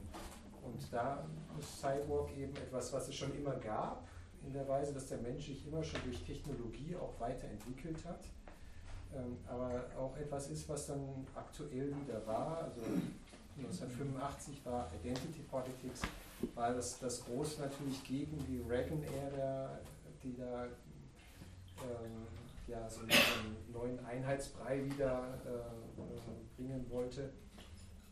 Und ähm, ja, die, die, der Begriff des Cyborgs ist dann ja erst ganz neu, seit den 60ern, glaube ich, ne, äh, eingeführt worden. Und äh, das hat die Möglichkeit gegeben, was zu denken, was vorher noch nicht so, äh, jedenfalls in der feministischen äh, Tradition, noch nicht so gedacht wurde vielleicht. Und hat dadurch auch die Debatten sehr vorangebracht. Und das hat sie ja, macht sie ja auch für den Transhumanismus oder für den technologischen Transhumanismus jetzt wiederum interessant. Also bei allen feministischen Themen, die sie da bearbeitet, dass der Cyborg selber ja genau eigentlich der, einer der Schlüsselbegriffe ist für das, was ein technologischer Transhumanismus ausdrückt. Das ist ja nach Norbert Wiener, ist ein Cyborg, also ein, ein kybernetisches System. Das heißt, ich habe einen lebenden Organismus und der wird mit einer Technologie ergänzt. Also das, was aus den Terminator-Filmen, was man da so sieht, also der österreichische Schauspieler, der eigentlich eine Maschine unten drunter ist und oben drüber die, diese menschliche Haut hat. So diese Szene, wo er sich so den hier Arm so und dann hier Haut runter, man sieht die Maschine drunter. Im zweiten Teil, damit der Entwickler dann erkennt, was er da geschaffen hat für ein schlimmes System. Und das ist äh, insofern eigentlich nicht der ursprüngliche Cyborg-Begriff, weil der ursprüngliche Cyborg-Begriff sagt, es ist nicht eine Maschine mit Haut ringsrum, sondern es ist ein Mensch oder ein lebender Organismus, der durch Maschine, die mit dem Organismus interagiert. Also im weitesten Sinne wäre das eben der Herzschrittmacher schon. Der ist im Organismus drin, der interagiert, informationsverarbeitend auf einer ganz simplen Art und Weise. Ähm, oder der Defibrillator oder was auch immer, was ich mir da reinbaue. Es, äh, Bodyhacking gibt es da momentan, wo sie Menschen Chips unter die Haut pflanzen und so weiter. Das sind eigentlich alles schon Cyborg-Technologien. Und insofern ist das Beispiel von ihr geschickt, weil genau wie du sagst, das stimmt, dann ist in der Zeit ja eigentlich so ein, so ein neuer Begriff und irgendwie ist hip, irgendwie so technisch auch und der drückt das paradigmatisch eigentlich aus, was technische Transhumanisten wollen. Der Organismus wird durch Techniken erweitert mit einer erhöhten Eingriffstiefe. Mhm. Und das ist dafür eigentlich einer der Schlüsselbegriffe. Und das macht sie insofern eigentlich, kann man auch wiederum sagen, ganz geschickt in ihrem Essay. Also Essay ist ein Versuch, sie versucht da eine, ja vielleicht wie ein Gedicht, wie du gesagt hast, wie so ein Gedankenstrom, wie auch immer, da was aufzubrechen und nimmt sich dafür dann eben diesen sensiblen Begriff raus. Und das macht sie indirekt für den Transhumanismus heute wieder spannend. Ähm, ich, Entschuldigung. Willst du damit sagen, dass ähm, diese Entwicklung auch etwas ist, wovor wir uns gar nicht fürchten müssen, weil sie in Wahrheit passiert, ähm, ohne dass wir Menschen jetzt da so unter Anführungsstrichen extremen Einfluss darauf haben? Nee, ich diskutiere ja einfach nur das Buch. Ne? aber, das, aber das, das, ist ja genau, es ist ja genau die Frage, richtig. Das ist, was der Peter vorhin auch gesagt hat. Wie viel Einfluss haben wir eigentlich drauf? Und, und dieser sogenannte technokratische Imperativ. Klingelingeling, klingel? Klingel, so. Also machen, was machbar ist auf gut Deutsch. Wenn ich es kann, technisch, dann soll ich es auch machen. So. Das nennt sich technokratischer Imperativ. Das ist natürlich der, die Schauervorstellung, von jedem, der sich irgendwie über Verantwortung und Technik Gedanken macht. Weil wir wissen sehr wohl, dass wir bitte nicht alles machen, was wir machen können. Mhm. Zum Beispiel sollte man das nicht vermeiden, eine oder mehrere von diesen relativ wirkmächtigen Atombomben, die wir momentan ja, haben, einzusetzen. Genau. Natürlich, so, so habe ich das auch nicht gemeint, aber ich habe gemeint, dass das anscheinend die Entwicklung des Menschen hm. auch ist, ja, und dass ein Teil von dem, was heute passiert, hm schon lange sich entwickelt hat. Ja. Ich, ich würde es eher, eher, so sehen, das ist halt ein Teil ah. unserer Geschichte und wir können vielleicht daraus lernen, also, was da gut und schlecht genau. gelaufen ja. ist, an so einer einen Metapher und auf die andere Metapher genau. zu übersetzen. Ich wollte ohne Wertung irgendwie jetzt so. Ja. Äh, naja, auf jeden Fall ist, kann man vielleicht sagen, dass vermutlich das genau wieder zeigt, dass keine Technik wertfrei ist. Mhm. Und die Frage hängt davon ab, was machen wir damit? Mhm. Für Medizin werden wir natürlich sagen, wie kannst du nochmal wiederholen, Prothetik hat man schon, ist das natürlich ungeheuer stark, was man mittlerweile schon alles machen kann. Also mit solchen. Was solchen du erzählt hast, mittlerweile gibt es ja schon oder gibt es wirklich ähm, schon Personen, die das haben, wurde in den USA entwickelt, weiß nicht wo jetzt genau, äh, wo Menschen mit einem Querschnitt, ja, die haben schon ein eigenes System angelegt. Also ja, und die lernen. Ja, okay. äh, Island macht die lernen damit wirklich wieder zu gehen. Ja? Und man hat auch die Menschen befragt, die da äh, sozusagen damit wieder andere Perspektiven für ihr Leben sehen können. Ähm, habe aber nicht den Eindruck, dass diese Menschen jetzt prinzipiell ja, in anderen Dingen so absolut unkritisch oder sagen, alles was möglich ist, muss man machen. Ja. Ich, für mich ist die Lehren vielleicht eines der Bücher, äh, also der Bücher, die wir gelesen haben, eigentlich auch ein bisschen die, dass man nicht kategorisch gegen den Transhumanismus sein kann, ja. weil er natürlich in vielen Dingen durchaus zu befürworten ist und, äh, und auch schon immer passiert. Ne? Also wir sind immer schon eine sich weiterentwickelnde Spezies, die sich selbst immer überwindet und was Neues wird. Ne? Also der Mensch, der, der, wir heute sind, der hatte mit dem Mensch, der, der, wir, der wir vor tausend Jahren waren, also ich wäre schon tot. Obwohl wir genetisch ähm, noch viel haben von diesen Menschen. Das, man, das muss uns auch bewusst sein. Ja, ja, aber natürlich die Lebensform, ne, man braucht man auch wissen, das, das, das, ist ganz anders. Und, und ich glaube auch, dass man sich nicht, nichts Gutes tut, wenn man jetzt so kategorisch gegen den Transhumanismus ist. Äh, ich glaube, viel wichtiger ist, dass wir in die Debatte einsteigen, welchen Transhumanismus mhm. wollen wir denn? Mhm. Äh, und nicht. Und welchen haben wir schon? Und welchen haben wir denn jetzt schon? Jetzt, ne? Oder zu der Essay, wie heißt, wie heißt die? Donna Haraway. Donna Haraway.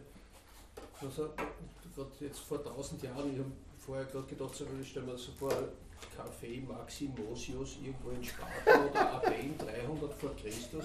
Wir hocken dort alle und unterhalten uns über genau das gleiche Thema. Ja? Dass äh, jemand kommt, eine Idee vorbringt, die Grenzen aufbricht und das ist auch gut so, ja, also absolut und man sofort aber selber sich dabei ertappt, wie man wieder kleine Schubladen schafft, um das überhaupt einordnen zu können. Ja. Also ich glaube, dass das ganz das, das ist, das und am Schluss gibt es einen Schierlingsbecher dann für ja, den. Aber, genau, das ist aber das Menschlichste überhaupt. Ja. Ich breche auf, ich versuche wieder einzuordnen, ich gehe wieder einen Schritt. Aber die Donna Harry sagt ja auch genau, dass das ist die Dekonstruktion und die Rekonstruktion ja. Äh, des Cyborgs, äh, wo sie bewusst ähm, Grenzen und Dualismen, die sich kulturell und, und äh, geschichtlich verfestigt haben, aufbricht, um in neue Allianzen zu schmieden. Und das Wort Allianzen ist ja eigentlich auch wieder so ein, ein Umweg darum, um eine gewisse, vielleicht mit ein bisschen nicht ganz so harten Grenzen versehene Gruppe zu bilden, ne, die halt ein gemeinsames Interesse hat, der äh, Oppression des Patriarchats zu entkommen zum Beispiel. Ne? Also natürlich ist es auch eine Gruppe und das ist muss man ja vom Patriarchat irgendwie unterscheiden, weil sonst kann man nichts, gegen nichts mehr sein. Ja. Wir tun auch immer so, als ob jede Veränderung, ja, ich meine, es verändert sich tagtäglich, es, es verändert sich ständig was, ja. Wir tun auch immer so, als ob das, was in der Vergangenheit, wir tun immer die Vergangenheit dann so, die wird so auf einen Protest irgendwie gehoben, ja, von vielen, ja. Früher war alles besser, ja, das stimmt so nicht, ja. Also damit wollen wir uns mit den Veränderungen, die so passieren, glaube ich, einfach nicht auseinandersetzen. Ja. Aber ich, ich glaube, in dem Buch was drinnen über die, über die griechischen Wurzeln? Da ist sehr viel drin über die also griechischen Wurzeln. ich wollte nur den Peter jetzt von die Rutsche legen. Und es ist nicht nur viel drin über die griechischen Wurzeln, sondern es ist auch ein Aufsatz drin in dem Buch, eben auch von dem Lorenz Sorgner, natürlich von vielen anderen auch, dazu sage ich gleich noch was. Und in dem Aufsatz, der hier drin ist, aber eben auch in dem Buch hier von dem Lorenz Sorgner, grenzt er sich ja selber von bestimmten Arten des Transhumanismus ab. Das haben wir ja jetzt noch gar nicht besprochen, aber das betrifft ja genau den Punkt. Welchen Transhumanismus in Anführungsstrichen wollen wir? Können wir überhaupt wollen? Sollten wir wollen? Und er argumentiert sehr stark gegen die sogenannten Kryoniker und gegen all diejenigen, die den Transhumanismus als eine Art Sekte oder Ersatzreligion Jawohl, da klingelt. Wunderbar. Das ist wie so ein, wie so ein Elfmeter, so man, man so kurz oder pfeift und hofft, dass der Videoassistent nicht eingreift. So. Ähm, Podcast. Podcast, ja. Also das sind im Endeffekt Technologien, die mit der Unsterblichkeit zusammenhängen. Man will technologisch unsterblich werden und das kann sich äußern zum Beispiel in diesem sogenannten Einfrieren. Man wird tiefgekühlt und irgendwann 100 Jahren wieder aufgetaut. Ob man das psychisch dann irgendwie durchsteht, sei mal dahingestellt. Aber das sind so diese Technologien, die in diesem Hintergrund oder Zusammenhang verhandelt werden. Und dieses gesamte Feld, also wie gesagt, der Jungbrunnen nur eben nicht mehr, ich trinke irgendwie Heiligen Grals Wasser draus, Indiana Jones mäßig oder sowas, sondern wirklich konkret technologisch. Wir haben eine Eingriffstiefe in den Körper, die bis hin zur Unsterblichkeit langen könnte. Dieser Glaube daran, der wird damit ähm, zusammengefasst und davon setzt sich der Lorenz Sorgner kritisch ab, weil er sagt, ein seriöser Transhumanismus, den man ernst nimmt, der glaubt nämlich genau sowas nicht. Aus verschiedenen methodischen Gründen. Einfacher logischer Grund, wir wissen, nach bestem Wissen und Gewissen aus der Astrophysik, dass unser Universum endlich ist. Also zumindest die Lebensbedingungen, die in irgendeiner Form für uns als halbwegs realistisch absehbar sind. Und damit ist es eigentlich logisch schon klar. Es gibt verschiedene andere logische Gründe, die auch dazu, die auch da eine Rolle spielen. Zum Beispiel das Argument, was er auch stark macht, sowohl in seinem Aufsatz in dem Buch, das ich gleich noch konkreter vorstelle, als auch in dem Buch, dass es ja eigentlich gar nicht darum geht, argumentiert er, dass wir ewig leben, sondern es geht darum, die Spanne des gesunden und glücklichen Lebens zu verlängern. Was hilft mir das, wenn ich 100, 200 Jahre lebe und davon 150 Jahre in einem kranken Zustand, in einem ja, psychisch desorientierten Zustand, wie auch immer, verbringen oder verbringen muss? Und ähm, das ist zum Beispiel schon eine meiner Meinung nach bemerkenswerte und zustimmungsfähige Aussage und Zurechtweisung, die er hier trifft. Das finde ich gut. Es gibt ein paar andere Sachen, die überzeugen mich gar nicht, aber das finde ich so von der Grundidee her rational sehr gut nachvollziehbar. Und es gibt andere Autoren, Autorinnen, Autoren in diesem Buch hier, die eine ganz ähnliche Kerbe schlagen sozusagen. Also das Buch heißt Designobjekt Mensch, die Agenda des Transhumanismus auf dem Prüfstand. Das ist ein herausgegebenes Buch, deswegen auch so dick. Da haben also sehr viele Autorinnen und Autoren mitgeschrieben. Das ist herausgegeben von Benedikt Paul Göcke und Frank Meyer Hamidi. Die haben das herausgegeben, haben selber auch mit Beiträgen, also mit Textbeiträgen sich hier verewigt. Das Buch ist erschienen im Herder Verlag 2018. 2018, also sehr aktuell. Und das fasst eine Tagung oder eine Konferenz zusammen, in der sich mit dem Thema auseinandergesetzt wurde. Das Bemerkenswerte an dem Buch ist, und das betrifft ja genau schon diese Grundfrage nach der Unsterblichkeit, das Bemerkenswerte ist, dass dieses Buch herausgegeben wurde und die Veranstaltung initiiert wurde von zwei ja, Theologen. Ne? Also ein Leiter der Eminöter Nachwuchsforschergruppe, Theologie als Wissenschaft zum Beispiel, Dozent für Theologie und Philosophie an der Katholischen Akademie. So, also das ist ein theologisch motiviertes, initiiertes Buch und daran merkt man irgendwie auch schon dieses weltanschaulich-religiöse was da mitschwingt. Also kann ein Transhumanismus eine Ersatzreligion sein? In welchem Verhältnis steht er zum Beispiel zu Heilslehren im Christentum oder in anderen Religionen? Wie naturwissenschaftlich begründet ist denn das eigentlich? Und naturwissenschaftlich begründbar ist das, was da behauptet wird. Und in dem Sinne schlägt dieses Buch einen sehr breiten Bogen. Das ist meiner Meinung nach eine der großen Stärken, dass hier versucht wird, so gut wie das eben möglich ist, das Begriffsfeld etwas zu ordnen und mit einer möglichst breiten Herangehensweise einfach mal aufzuklären. Was ist da real, was ist da nicht real? Und da gibt es einige wirklich sehr ja, überzeugende oder zumindest sehr, sehr lesenswerte Beiträge darin, in dem es eben auch genau um diese Frage der Unsterblichkeit geht. So, ja, also, was ist jetzt überhaupt der Sinn davon, an Unsterblichkeit zu arbeiten? Ist das nicht eine fehlgeleitete Ideologie? Was wiederholt sich heute eigentlich nur? An Glaubensformen, die schon viel älter sind? mit der großen Hoffnung, ach, wir haben jetzt technisch wieder ein paar neue Spielzeuge, deswegen müssen wir das wieder aufwärmen und so weiter und so fort. Und das hat mich sehr überzeugt. Also das Buch selber gliedert sich in, eine, in einen ideengeschichtlichen Teil, das ist so der erste Teil. Da wird erstmal eingeführt, Begriff und Geschichte des Transhumanismus, aber erklärt. Was heißt das? Der Huxley wird da zum Beispiel erwähnt. Verschiedene Definitionen des Transhumanismus werden da gegeben. Ähm, in der zweiten, Im zweiten Teil geht es um philosophische Reflexion was wollen Transhumanisten, fragt der schon erwähnte Lorenz Sorgner, Johann 8 zum Beispiel, ähm, Transhumanismus und Enhancement der Moral, also das Thema, was wir vorhin hatten, ist ja auch mit einem eigenen Beitrag zum Beispiel vertreten. Ähm, neben anderen, einen dritten, eine dritte Sektion umfasst die theologische Evaluation, das fand ich ganz spannend, war für mich so ganz interessant, also einfach auch zwischen den Zeilen mal zu lesen, wie da vielleicht doch auch weltanschaulich so ein kleiner Revierkampf stattfindet oder auch nicht. Ja, wir können ja sagen, wir sind ja eigentlich immer noch als Europäer, nicht nur in unserem abendländischen Denken befangen, sondern viel christlicher, als wir als Atheisten oder Agnostiker oder Materialisten eigentlich glauben. Kann man ja sagen. Man kann sagen, naja, vielleicht ist das Christentum doch obsolet und hat es noch gar nicht geschnallt und jetzt entsteht eine Konjunktur der Ersatzreligion, Transhumanismus ähm, oder verschiedene andere. Also die kreationistischen Bewegung, beispielsweise in den USA und, und ähnliches. Es gibt hier einen vierten Teil, in dem geht es dann um die naturwissenschaftliche Einschätzung und im fünften Teil dann um sozialwissenschaftliche Studien. Also hier wird versucht, ein relativ breiter Bogen, auch aus verschiedenen Perspektiven um das Thema zu schlagen. Und das ist insofern meiner Meinung nach sehr lesenswert, wenngleich das Buch relativ dick ist. Es gibt auch einige Beiträge darin, das sage ich auch, die sind meiner Meinung nach ziemlich misslungen. Ähm, aber das kann man auch als Qualität äußern, also dass hier wirklich versucht wurde, relativ viele äh, Perspektiven zu berücksichtigen. Mhm. Ich wollte nur zu den theologischen äh, Perspektiven, wollte ich nur den letzten und wohl berühmtesten Satz von der Donna Haraway aus diesem Essay zitieren, wo sie sagt, I would rather be a cyborg than a goddess.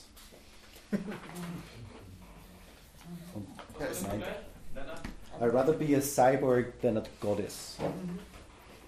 Natürlich spricht sie von einer Göttin und nicht von einem, von einem Gott, aber ich glaube, sie spricht diese Überhe Überhöhung des, der, der, der, Gottheiten und nennt sie vielleicht sogar auch ein bisschen an den Nietzsche an, dass der Gott der Tod ist. Ja, man kann sagen, das ist eine gewisse Bodenständigkeit sozusagen, wenn man das so reininterpretieren will. Ich würde einfach mal ähm, die Definition vorlesen, die hier auf Seite 11 gegeben wird, also gleich in der Einleitung wird natürlich sofort begonnen mit der Definition, was ist ein Transhumanismus. Man würde einfach mal flink das mal lesen. Der Transhumanismus geht davon aus, dass sich der Mensch als ein Produkt der biologischen Evolution auch selbstständig technisch bis hin zu einem neuen Mensch-Maschine-Wesen oder einer Cyberspace-Entität weiterentwickeln kann und sollte. Also da geht es also um die Annahme, aha, okay, es ist technisch möglich und eigentlich sollte man das vielleicht auch machen. So als Begriff. Was ganz spannend ist, ist hier eben auch dieser Begriff der Cyberspace-Entität. Da haben wir heute, glaube ich, noch gar nicht drüber geredet, dieses sogenannte Mind-Uploading. Mhm. Diese Idee, die im Raum grassiert, dass man eventuell den Gehirninhalt, den Gedankeninhalt, den Gedächtnisinhalt auf einen Chip laden könnte. Klammer auf, das ist natürlich Dualismus par excellence, also wir trennen das gesamte Denken, den gesamten Geist vom Körper ab. Geht wahrscheinlich eher nicht, aber naja, wer weiß. Auf jeden Fall wird das diskutiert, sogenanntes Mind-Uploading. Das gehört dazu. Und was hier auch interessant ist, ist eben auch dieser Gedanke der biologischen Evolution. Also das schreibt der Lorenz Sorgner auch, dass die meisten Transhumanisten sind insofern Anhänger der Evolutionstheorie. Also hm. das ist da meistens eigentlich immer schon vorausgesetzt. Das ist war das ja eine Meldung, oder? Es gibt, naja, es gibt mittlerweile schon, ähm, das sind Helme, die anscheinend eine elektrische Stimulation verursachen da geht es vor allem um sportliche Aktivitäten, ja? Ähm, weil man draufgekommen ist, wo sozusagen die Ermüdung, ja, bevor die körperlich sozusagen sich manifestiert, jetzt in der Muskulatur, beginnt es dann oben im Gehirn. Ja? Mhm. Ähm, und diese Areale hat man anscheinend mittlerweile sozusagen festgelegt. Ja? Und man kann sozusagen, indem man, und was für mich irrsinnig spannend war, dass wenn man dieses, diese Bereiche vorher sozusagen extrem beansprucht, ja, dann hat man diesen Effekt nicht, dass man schneller ermüdet. Ja. Und da fallen mir immer ein paar äh, Sportler ein, die zum Beispiel nach anstrengenden Diensten oder so, jetzt im medizinischen Bereich, nachher Marathon gelaufen sind. Ja. Anscheinend durch eine, eine Ablenkung sozusagen oder, oder in dem der Bereich, der sozusagen extrem äh, beansprucht war, ermüdet ist, ja, ähm, gab es dann diesen Stopp nicht. Ja, diesen, diesen Stimulanz auf den Körper. Also ich bin gestern Halbmarathon gelaufen, deswegen nein, nein, nein, nein, nein, da gibt es da wirklich, da gibt's ja, ja, aber, aber, das, wirklich aber das ist, ja, ja, ist aber, nicht, aber, aber, das ist, aber das ist nicht der Punkt. Also der, der Punkt, um den es hier geht bei diesem Mind-Uploading, soweit ich es verstehe, ist, dass man wirklich die Hoffnung hat, man kann die Persönlichkeit eines Menschen in der Komplexität seines, seiner Verschaltung widerspiegeln und diese Komplexität auch auf einer anderen substanziellen Basis, materiellen Basis einfangen und, wieder, und wiederholen. Und und, und das, sei dann, das sei dann das, was Unsterblichkeit ist, weil Silizium halt weniger schnell kaputt geht als Kohlenstoff. Nein, aber man versucht ja schon anscheinend gewisse Areale sozusagen äh, zu blockieren, hm? ja.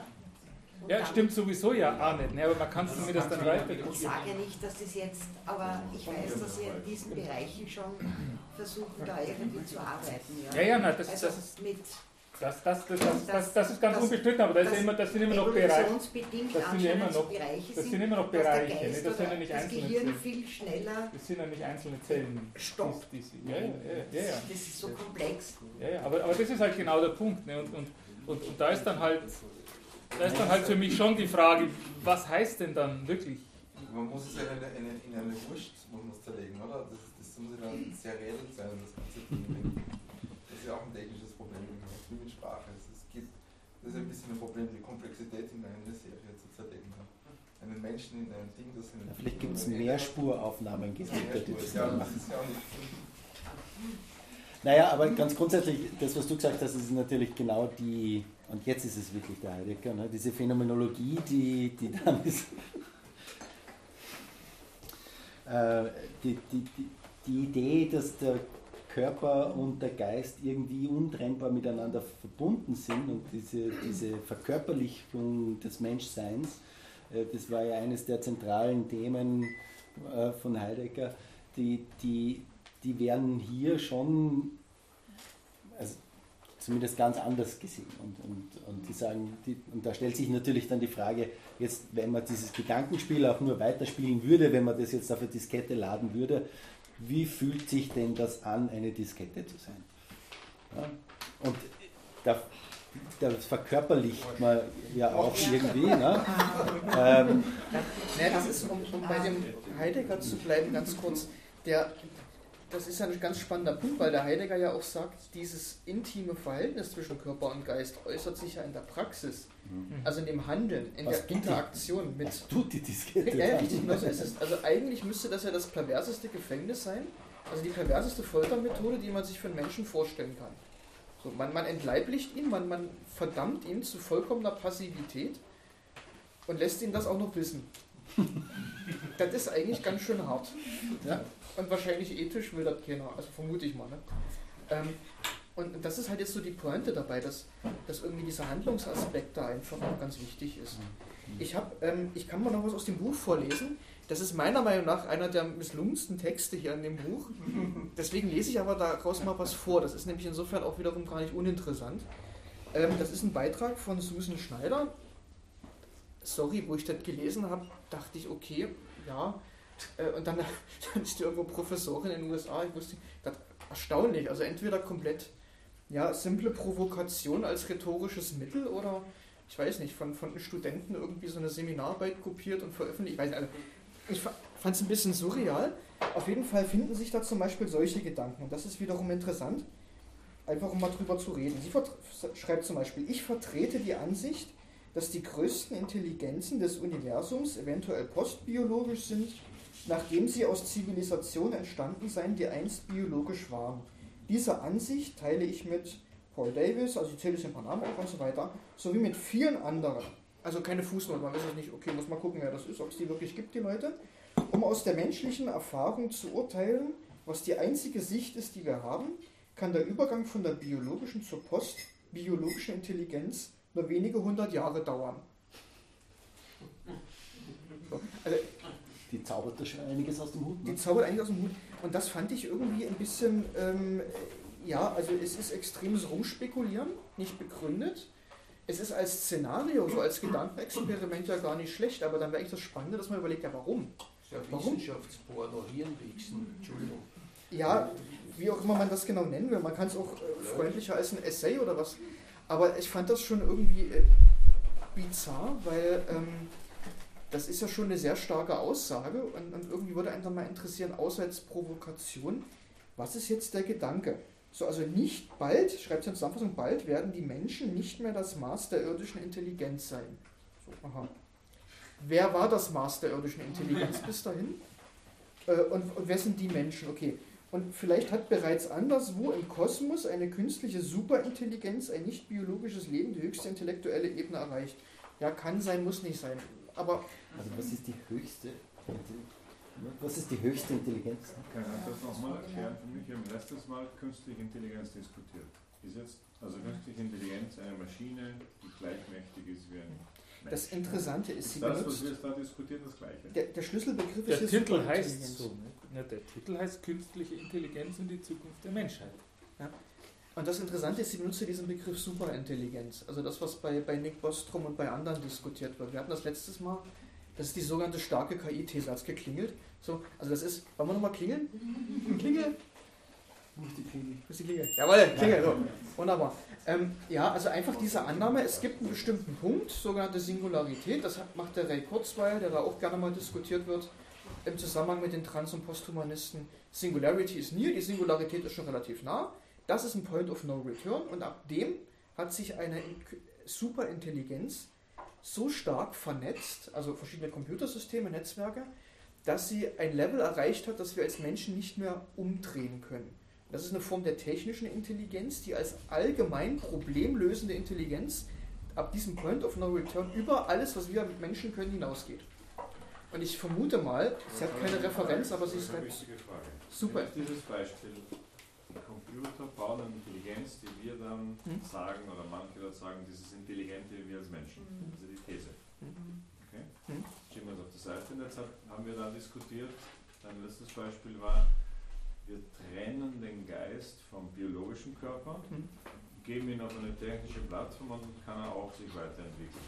Das ist dieser Geist, den wir, der nur von den Maschinen gemacht wird, der sich entwickelt, diesen Geist, den wir trennen, auf eine andere Basis legen. Wie stellt ihr es zueinander? Ist das das Gleiche? Ist das eine intelligenter wie das andere? Der, ja, es gibt zum einen die Ebene der Glaubensfrage. Jetzt kann man dran glauben oder nicht. So. Ähm, wahrscheinlich wird man eventuell methodisch zum Schluss kommen, man kann es nicht vergleichen. Wir können eine, beim Menschen ja schon eine mathematische Intelligenz nur bedingt mit einer sensomotorischen Intelligenz vergleichen. Nach welchem Kriterium kann ich jetzt sagen, ein genialer Tango-Tänzer ist mehr wert als ein genialer Mathematiker? Man kann sagen, bewundernswerte Leute, bravo. So. Aber warum, warum soll man das eine jetzt über das andere setzen? Und das, was wahrscheinlich gemacht wird mit Computern und mit Algorithmen, selbstlernenden Algorithmen, ist wahrscheinlich am besten beschreibbar in einer Schublade. Sorry, da müssen wir eine Schublade wieder bilden. Wahrscheinlich der technischen Intelligenz. Das nennen wir so. Das sind technische Formen des Problemlösens. Da werden bestimmte Sachen simuliert, die wir als Menschen auch können. Andere Sachen gehen wahrscheinlich, Berechnungen, Klimamodelle und sowas, geht ziemlich flink mittlerweile und ganz brauchbar. Das geht schneller, als wenn wir das mit Rechenschieber und Zettel und Stift machen. Bravo Maschine. Vielleicht nicht derselbe Lösungsweg, aber auf jeden Fall schneller. Gut. Ähm, das wäre wahrscheinlich eine eigene Schublade einfach. Und dann ist die Frage sehr berechtigt. Das ist genau wie die nach dem äh, moralischen Enhancement. Wo setzen wir den Normalfall an? Was ist denn normale Intelligenz? Und was für Vergleichskriterien bilden wir uns? Und da sind wir wieder genau in dem Thema der Menschenbilder und der, ähm, der Glaubensfrage drin. Ist mein Menschenbild auf Rationalität angelegt? Sage ich ja klar. Der Mathematiker ist natürlich viel mehr wert als der Tango-Tänzer. Sage ich, mein Menschenbild ist angelegt auf Expression, auf was auch immer, ja, also auf Leidenschaft, auf Authentizität, auf etwas, was man nicht so leicht kopieren kann, dann werde ich vielleicht den Künstler eher im Mittelpunkt rücken. Ähm, das sind eigentlich die Wertfragen und genau wegen denen sind wir eigentlich hier. Also da, da fällt mir, Konrad Lorenz hat gesagt, dass jedes Lebewesen hat Intelligenz, weil es das besitzt, was es zum Überleben braucht. Ich glaube trotzdem, also die, die Singularität wird zumindest als Begriff schon so verwendet, dass es eine künstlich geschaffene Intelligenz gibt, die dann so mächtig ist, äh, dass wir sie nicht mehr abdrehen können. Genau, Point of No Return. Das ist wir der Point gemacht. of No Return. Und ich glaube, ob das jetzt eine, eine posthumane Intelligenz ist, das heißt, ob wir jetzt in einer Maschine leben und die, dann so mächtig, die uns dann so mächtig macht, ne?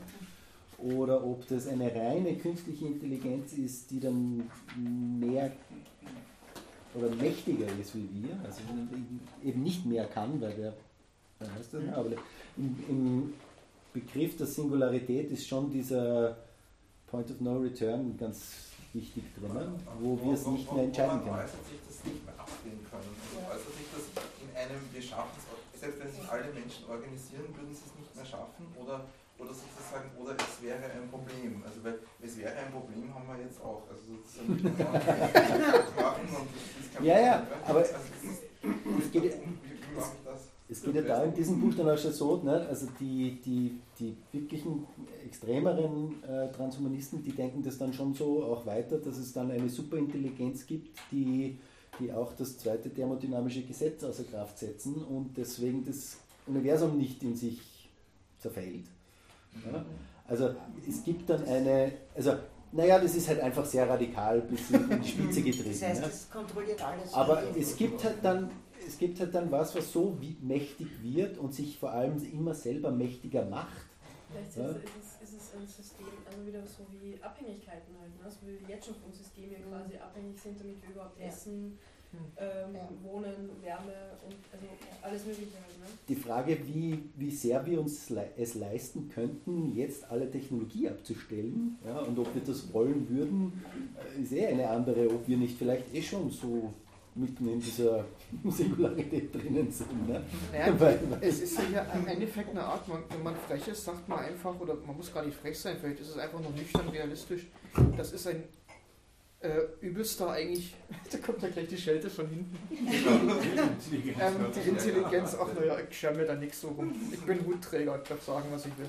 Ähm, na, das ist einfach wahrscheinlich ein, ein Vulgärmaterialismus einfach. Da wird eine sehr materialistische, verkürzte Interpretation der biologischen Evolution angenommen und die wird einfach verlängert. Das ist der nächste Schritt in der Evolution, so das egoistische Gen gab es, jetzt gibt es die menschliche Intelligenz, der nächste Schritt ist dann die Roboter- und künstliche Intelligenz. So. Und alles, was da nicht reinpasst ins Menschenbild oder in dieses Weltbild, wird weggeschnitten. So könnte man das ein bisschen flapsig und, und, und pointiert eigentlich sagen. Und das ist ja der, der Lorenz Sorgner und andere hier auch in dem, in dem umfassenden Buch beschreiben das ja auch so. Das ist ja diese, ein Teil dieser Grundannahme, dass der Transhumanismus ja eigentlich gar nicht religiös sein will, sondern versucht ja, auf einem materialistisch-technischen Weltbild aufzubauen. Und das kann man kritisch einwenden, der schießt damit, schießt diese Denkform schon wieder übers Ziel hinaus, indem nämlich alles, was naturwissenschaftlich nicht erklärbar ist, entweder in so einen spekulativen Raum der Superintelligenz verschoben wird oder einfach keine Rolle spielt. So. Und das, das, ist, ja, ist vielleicht ein bisschen. Genau, das ist nämlich die Antwort, die sie geben wird. Es ist nicht alles schlecht an diesem Kapitel. Es ist nicht alles schlecht an diesem Kapitel, denn der Unterschied, so wie ich das hier lese, zwischen der, zwischen der künstlichen Intelligenz, die sich da selbst baut, und diesem Uploaden, ist, ist der Begriff des Bewusstseins, den sie hier ganz explizit ins Rennen, spiel, ins, ins Rennen bringt. Und der interessante, das, der interessante Gedanke, den sie hier äußert, ist, dass es eine Frage ist, ob denn eine, eine Superintelligenz denn unbedingt noch ein Bewusstsein bräuchte. Ihr Vergleich hier ist der zwischen einem Autofahrer, der einfach eine Strecke gut kann und dann eh schon unterbewusst irgendwie nach Hause fährt und gar nicht mehr genau hingucken muss und das ist ja viel effizienter, sodass wenn dann eine Superintelligenz wirklich effizient wird, dass man dann aufs Bewusstsein sehr gut wieder verzichten kann schon. und das wäre dann schon ein fundamentaler Unterschied und da schreibt sie dann, ich finde diesen Satz wirklich herrlich, aus Gründen der Effizienz ist es bedauerlicherweise naheliegend, dass die intelligentesten Systeme kein Bewusstsein haben werden. Auf den Kosmos bezogen kann das Bewusstsein nichts weiter als ein Leuchtzeichen sein, das kurze Aufflackern einer Erfahrung, bevor das Universum zur Geistlosigkeit zurückkehrt. Ich finde das ein sehr, sehr einprägsames Bild. Und deswegen muss ich sagen, habe ich auch aus diesem Kapitel etwas aber, gelernt. Aber hat sie, hat sie irgendwo das Bewusstsein angemacht? Was es denn sein soll, das Bewusstsein? Das natürlich nicht. Na, eben genau. da könnte man ja methodischen Hebel ansetzen und sagen, Moment, das ist ja dieses typische, dieser typische Schreibstil, dass so die Grundbegriffe so vernebelt irgendwie rein und dass man ja nicht irgendwie dagegen gehen kann. Das Beispiel mit dem Autofahrer stimmt ja gar nicht. Das Beispiel mit dem Autofahrer belegt ja nur, dass wir als Menschen offensichtlich ein körperlich sinnliches Wissen haben, das mit unserem Handeln und mit unserer Kognition zusammenhängt. Also eine Routinebildung ist das einfach fahre eine Strecke, ich baue eine Routine auf, die trainiere ich mir an, indem ich das mehrfach mache. So. Und das ist ja eigentlich ein Zeichen dafür, dass wir über Intelligenzformen verfügen, die offensichtlich so in Maschinen, zumindest momentan nach bestem Wissen und Gewissen, nicht implementiert sind. Ja, ich meine, vor 200 Jahren ist der Ochser mit dem Bauern mit dem und Haken gefahren. Äh, der hat auch gewusst, wo der Stall ist. Ja. Also, das nicht bewusst oder nicht zu tun. Also, das ist Distributed Cognition jetzt, ne? Das ist ein bisschen was im Esel drin ist. Es ist ein bisschen natürlich auch die Frage, wie intelligent ist es denn, wenn so ein Automatismus da ist, wenn wir einfach den Computer jetzt einprogrammieren, diese Strecke zu fahren im selbstfahrenden Auto, sagen wir mal, ist das wirklich eine Intelligenzleistung? Also was ist ein Automatismus? Sind Automatismen intelligent, wenn sie intelligentes also finde ich also simulieren, also doch eher nicht automatisch. Ne? Außerdem finde ich es ein bisschen problematisch, das Bewusstsein daran festzumachen, ob man was bewusst macht oder nicht. Ja, also das ist ja, ich meine, das bietet sich zwar von der Sprache her an, aber ist ja, hat ja eigentlich das nicht, nicht besonders gelungen. Ne? Das Bewusstsein ist ja schon irgendwas, was wir, was viel schwerer zu fassen ist, was denn das überhaupt ist, das Bewusstsein. Und wenn man, wenn man jetzt die Trennlinie zwischen der Superintelligenz und den Menschen ziehen will und sagt, die einen haben Bewusstsein und die anderen nicht, und dann nicht weiß, was Bewusstsein ist, dann haben wir erst wieder den Scherben auf. Ne? Das ist genauso, wenn man über Trans- und Posthumanismus und Metahumanismus redet und alle möglichen anderen hippen Vorsilben, man gar nicht weiß, was Humanismus eigentlich ist. Von selben Salat. Ich würde behaupten, es trifft auf die Intelligenz auch zu. Also ist, ja. ist Intelligenz was ein Guttest ist? Intelligenz ist was wir nutzen, um irgendwie Verhalten von Menschen zu erklären. Wer intelligent oder dumm gehandelt, aber haben wir eine klare Definition, auf die man sich weltweit geeinigt hat, was Intelligenz ist? Nee.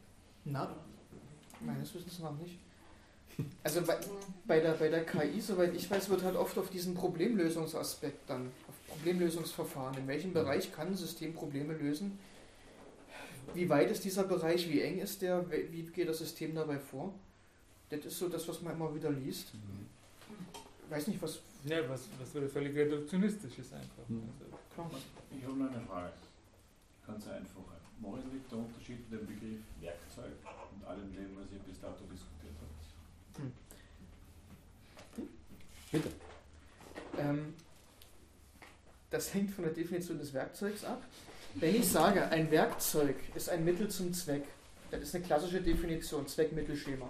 Werkzeug, ein Zeug, um etwas ins Werk zu setzen. Für einen Künstler, der setzt sie selbst ins Werk, ein Handwerker halt ein Produkt. Der Kaufmann was, was er verkaufen will, wenn er selber herstellt, wie auch immer. Ein Werkzeug ist ein Mittel zum Zweck. So gesehen ist die Differenz zu dem, was wir hier diskutieren, gleich null, wenn wir annehmen, dass die Prothese ein Mittel zum Zweck ist, wenn wir annehmen, dass der Roboter ein Mittel zum Zweck ist, wenn wir annehmen, dass die künstliche Intelligenz ein Mittel zum Zweck ist, dann können wir sagen, die künstliche Intelligenz ist nicht ein Faustkeil oder ein Hammer, natürlich nicht, aber in der rudimentärsten Form der Definition, wo noch weitere Kriterien dazukommen müssen, in der rudimentärsten Form ist die künstliche Intelligenz ein Werkzeug, wie alle anderen auch, denn es ist ein Mittel zum Zweck, das sich bewähren muss in seiner Nützlichkeit oder Effizienz in einer Gesellschaft.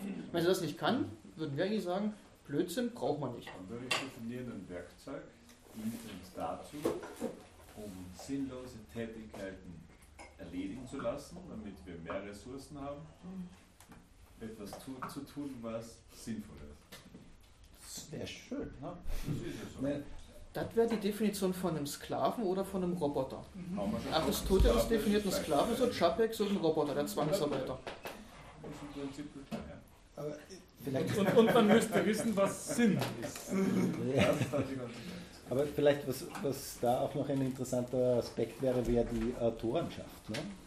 Und ich glaube, da ist das klassische Werkzeug, so jetzt im Allgemeingebrauch, würde die Autorenschaft sehr genau bei dem Benutzer des Werkzeugs belassen. Also wenn ich jetzt einen Hammer nehme und, und einen, einen Nagel einschlage damit, dann ist das natürlich meine, mein Wille und der Hammer erlaubt mir das zu tun, aber eigentlich ist die Autorenschaft des, des Nageleinschlagens eindeutig bei mir. Ne? Und ich glaube, da tut sich jetzt schon. Äh, der Hammer, das ist übrigens Heidegger.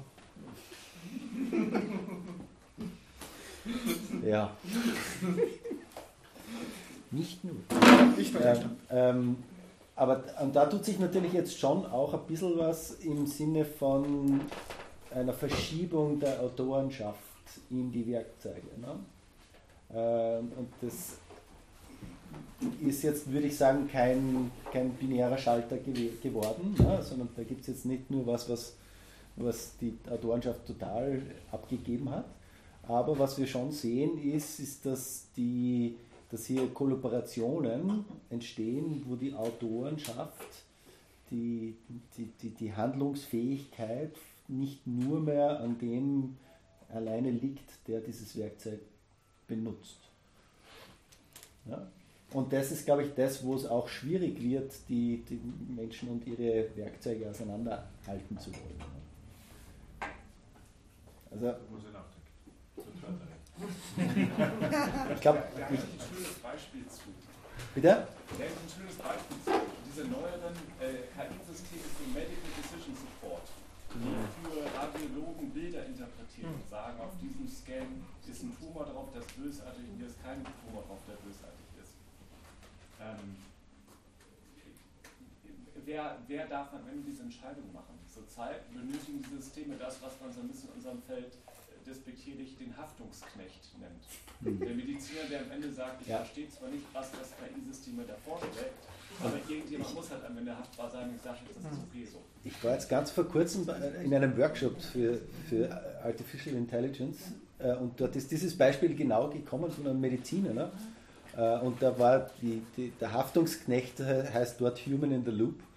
Das ist die ein bisschen nettere äh, Umschreibung davon. Ähm, und die, das Zukunftsszenario, das er irgendwie an die Wand gemalt hat, war doch tatsächlich das, dass sich in Zukunft Radiologen in den Simulator setzen, damit sie es nicht verlernen, zu diagnostizieren. Und dann fragt man sich natürlich, was ist denn das Werkzeug, das uns jetzt die unliebsamen Arbeiten abnimmt, wenn ich mich wieder erst in einen Simulator setzen muss, damit ich dann zum Schluss der bin, der den Fehler auf meine Kappe nehmen kann. Moment, ja? das ist ein gutes Beispiel. Gegen was tauschen wir das ein? Im heutigen Zustand von zehn Ärzten kommt nur einer drauf und die anderen machen eine Fehldiagnose. Aber, Super, aber, nein, nein, aber das ist, das ist eine ganz gefährliche, ganz gefährliche Route runter, ne? weil das ist Utiline, sagst du. Utilitarismus. Danke. ähm, wenn, wenn hinten nur immer der, der, der Outcome zählt, ne? also das Ergebnis zählt, dann sind wir ethisch in, in, in gefährlichem Fahrwasser. Ne?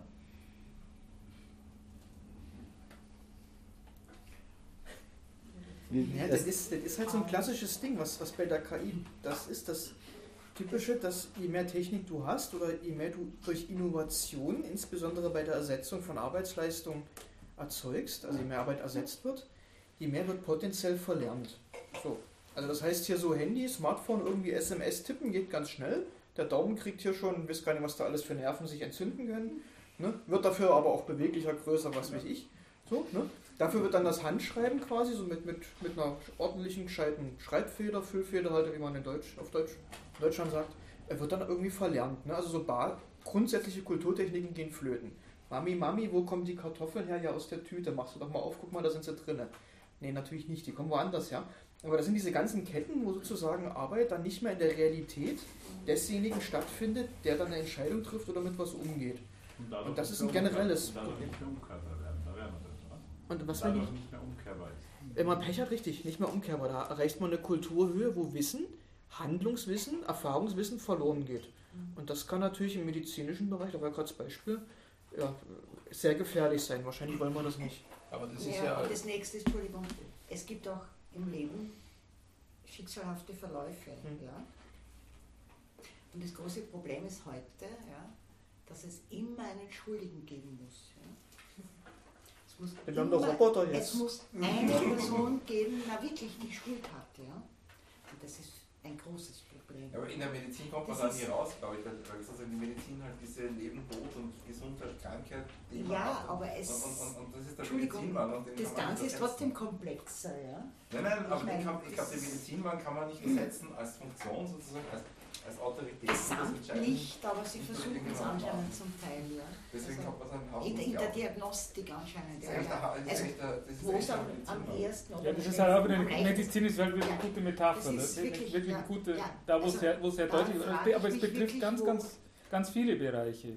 Die, es geht in der Politik ah, genauso. Ja. Also eine Krise der Politik besteht halt auch darin, dass mhm. man, dass man Verantwortung genau, versucht genau, zu, zu, fragmentieren genau. und am Schluss dann gar keine mehr wahrnimmt. Ja, genau. Das ist das, das was man dann Aussitzen nennt. Genau, oder, das hat schon mit der Entwicklung zu tun. Ja? Bitte? Schweigen ist ganz populär. Oder, oder, oder, oder Schweigen oder also, wie, auch, wie, auch, wie auch immer. Also es ist ja, ist ja erstaunlich, dass man vier Jahre Trump genau. überleben kann. Ja. Ne, die Welt überlebt das tatsächlich, weil es halt irgendwie sich fragmentweise damit arrangiert, mhm. aber, aber das ist Stimmt, nicht das, das, das ist nicht das, was man, das ist nicht das, was man, ja. was man, was man dann wirklich aber die Frage ist für mich schon. Ist nicht überlegt. Jetzt glaube ich dran. Also. Die Frage ist ja für mich schon, das ist halt auf der einen Seite, das, das glaube ich auch, dass man wirklich viele Kulturtechniken verlernt, unter Anführungszeichen, also dass das dass man da schlechter wird.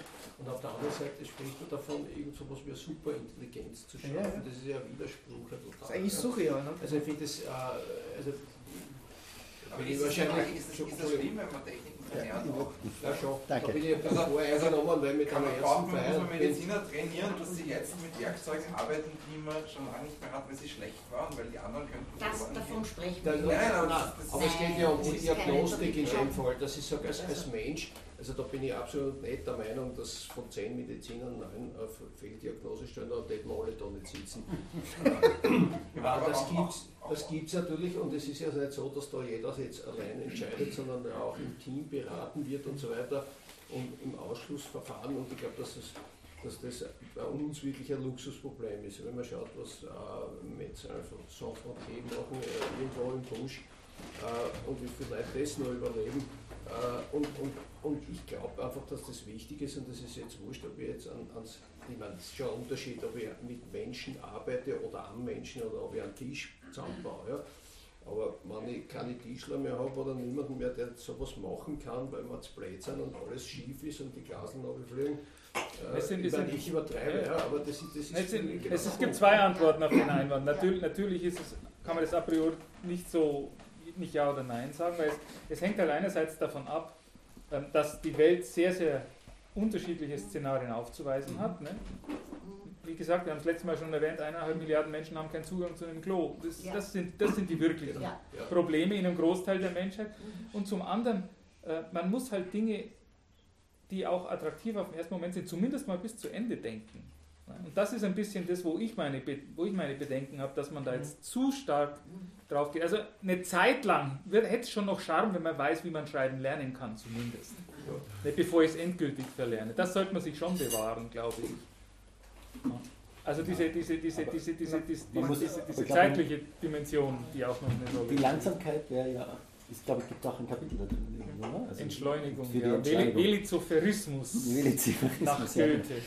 Aber, aber man muss, glaube ich, da schon auch ein bisschen aufpassen, dass man da nicht nostalgisch wird, ob der, ob der Geschwindigkeit oder ob der äh, Monstrosität dessen, was auch da auf uns zukommt. Ne? Also die, die, die, die, der menschliche Impuls, dass man sagt, na, früher war schon alles vieles viel besser und, und, da haben wir noch mit der Hand Briefe geschrieben und das war so schön. Ne? Und ich meine, ja, es gibt natürlich Kulturformen, die, die wert sind, sich zu erhalten, weil es was gibt. Ne? Aber es hat natürlich auch vor 100 Jahren ganz viele Dinge ge äh, gegeben. Die ganz fürchterlich scheiße waren, natürlich. Fürchterlich ja, waren. Ja, natürlich. Wir, klar, wir, wir, sind ganz froh, dass Mein, mein Punkt ist nur, es, es, gibt einfach, es gibt keine einfache Antwort drauf. Aber das ist ja. Ich verstehe da was nicht. Da gibt es eine Antwort. Wir haben ein Konzept dafür, das nennt sich Bildung. Was hat das mit Maschinen zu tun? Gar nichts. Ich verstehe die Diskussion. Wenn, wenn, es, wenn, das, wenn, es gelebt, wenn das Konzept Bildung gelebt würde, wäre ich bei dir. Ja, was hat das wohl mit Superintelligenz und mit Maschinen und mit der ganzen nichts zu tun? Nein, nein, nein, aber die Technologie. Gehört das zu das können ja, wir, wenn man es wichtig ist, dann das machen. Die Frage, was, was, was ist denn Bildung? Ja? Und das, und so, und diese Frage werden wir in einer unserer nächsten Sitzungen beantworten. Also, zumindest so wie eine theoretische Erklärung. Ja, Vertreter, Bildung und Wissen sind zwei ganz verschiedene Sachen. Ja. Und das ist der Punkt, also weil bei uns über Bildung diskutiert wird, wird diskutiert, wie man nun an Menschen noch mehr Sachen eintrichtert und das hat mit Bildung null zu tun. Die kenne Akademiker, die sind so fetzen steppert äh, und umgekehrt äh, Hausmeister, die sehr viel wissen. Ja? Also, und, und da, da, da krankt es ja politisch meiner Meinung nach. Aber Sie sehen schon, wir kommen jetzt zu den okay. wirklich fundamentalen Fragen. Ich bedanke mich sehr, sehr herzlich für diese konzentrierte Atmosphäre und die vielen, vielen Fragen. Wir bleiben jetzt natürlich noch der Abend ist ja noch jung, der Käse ist noch frisch, der Wein ist noch viel.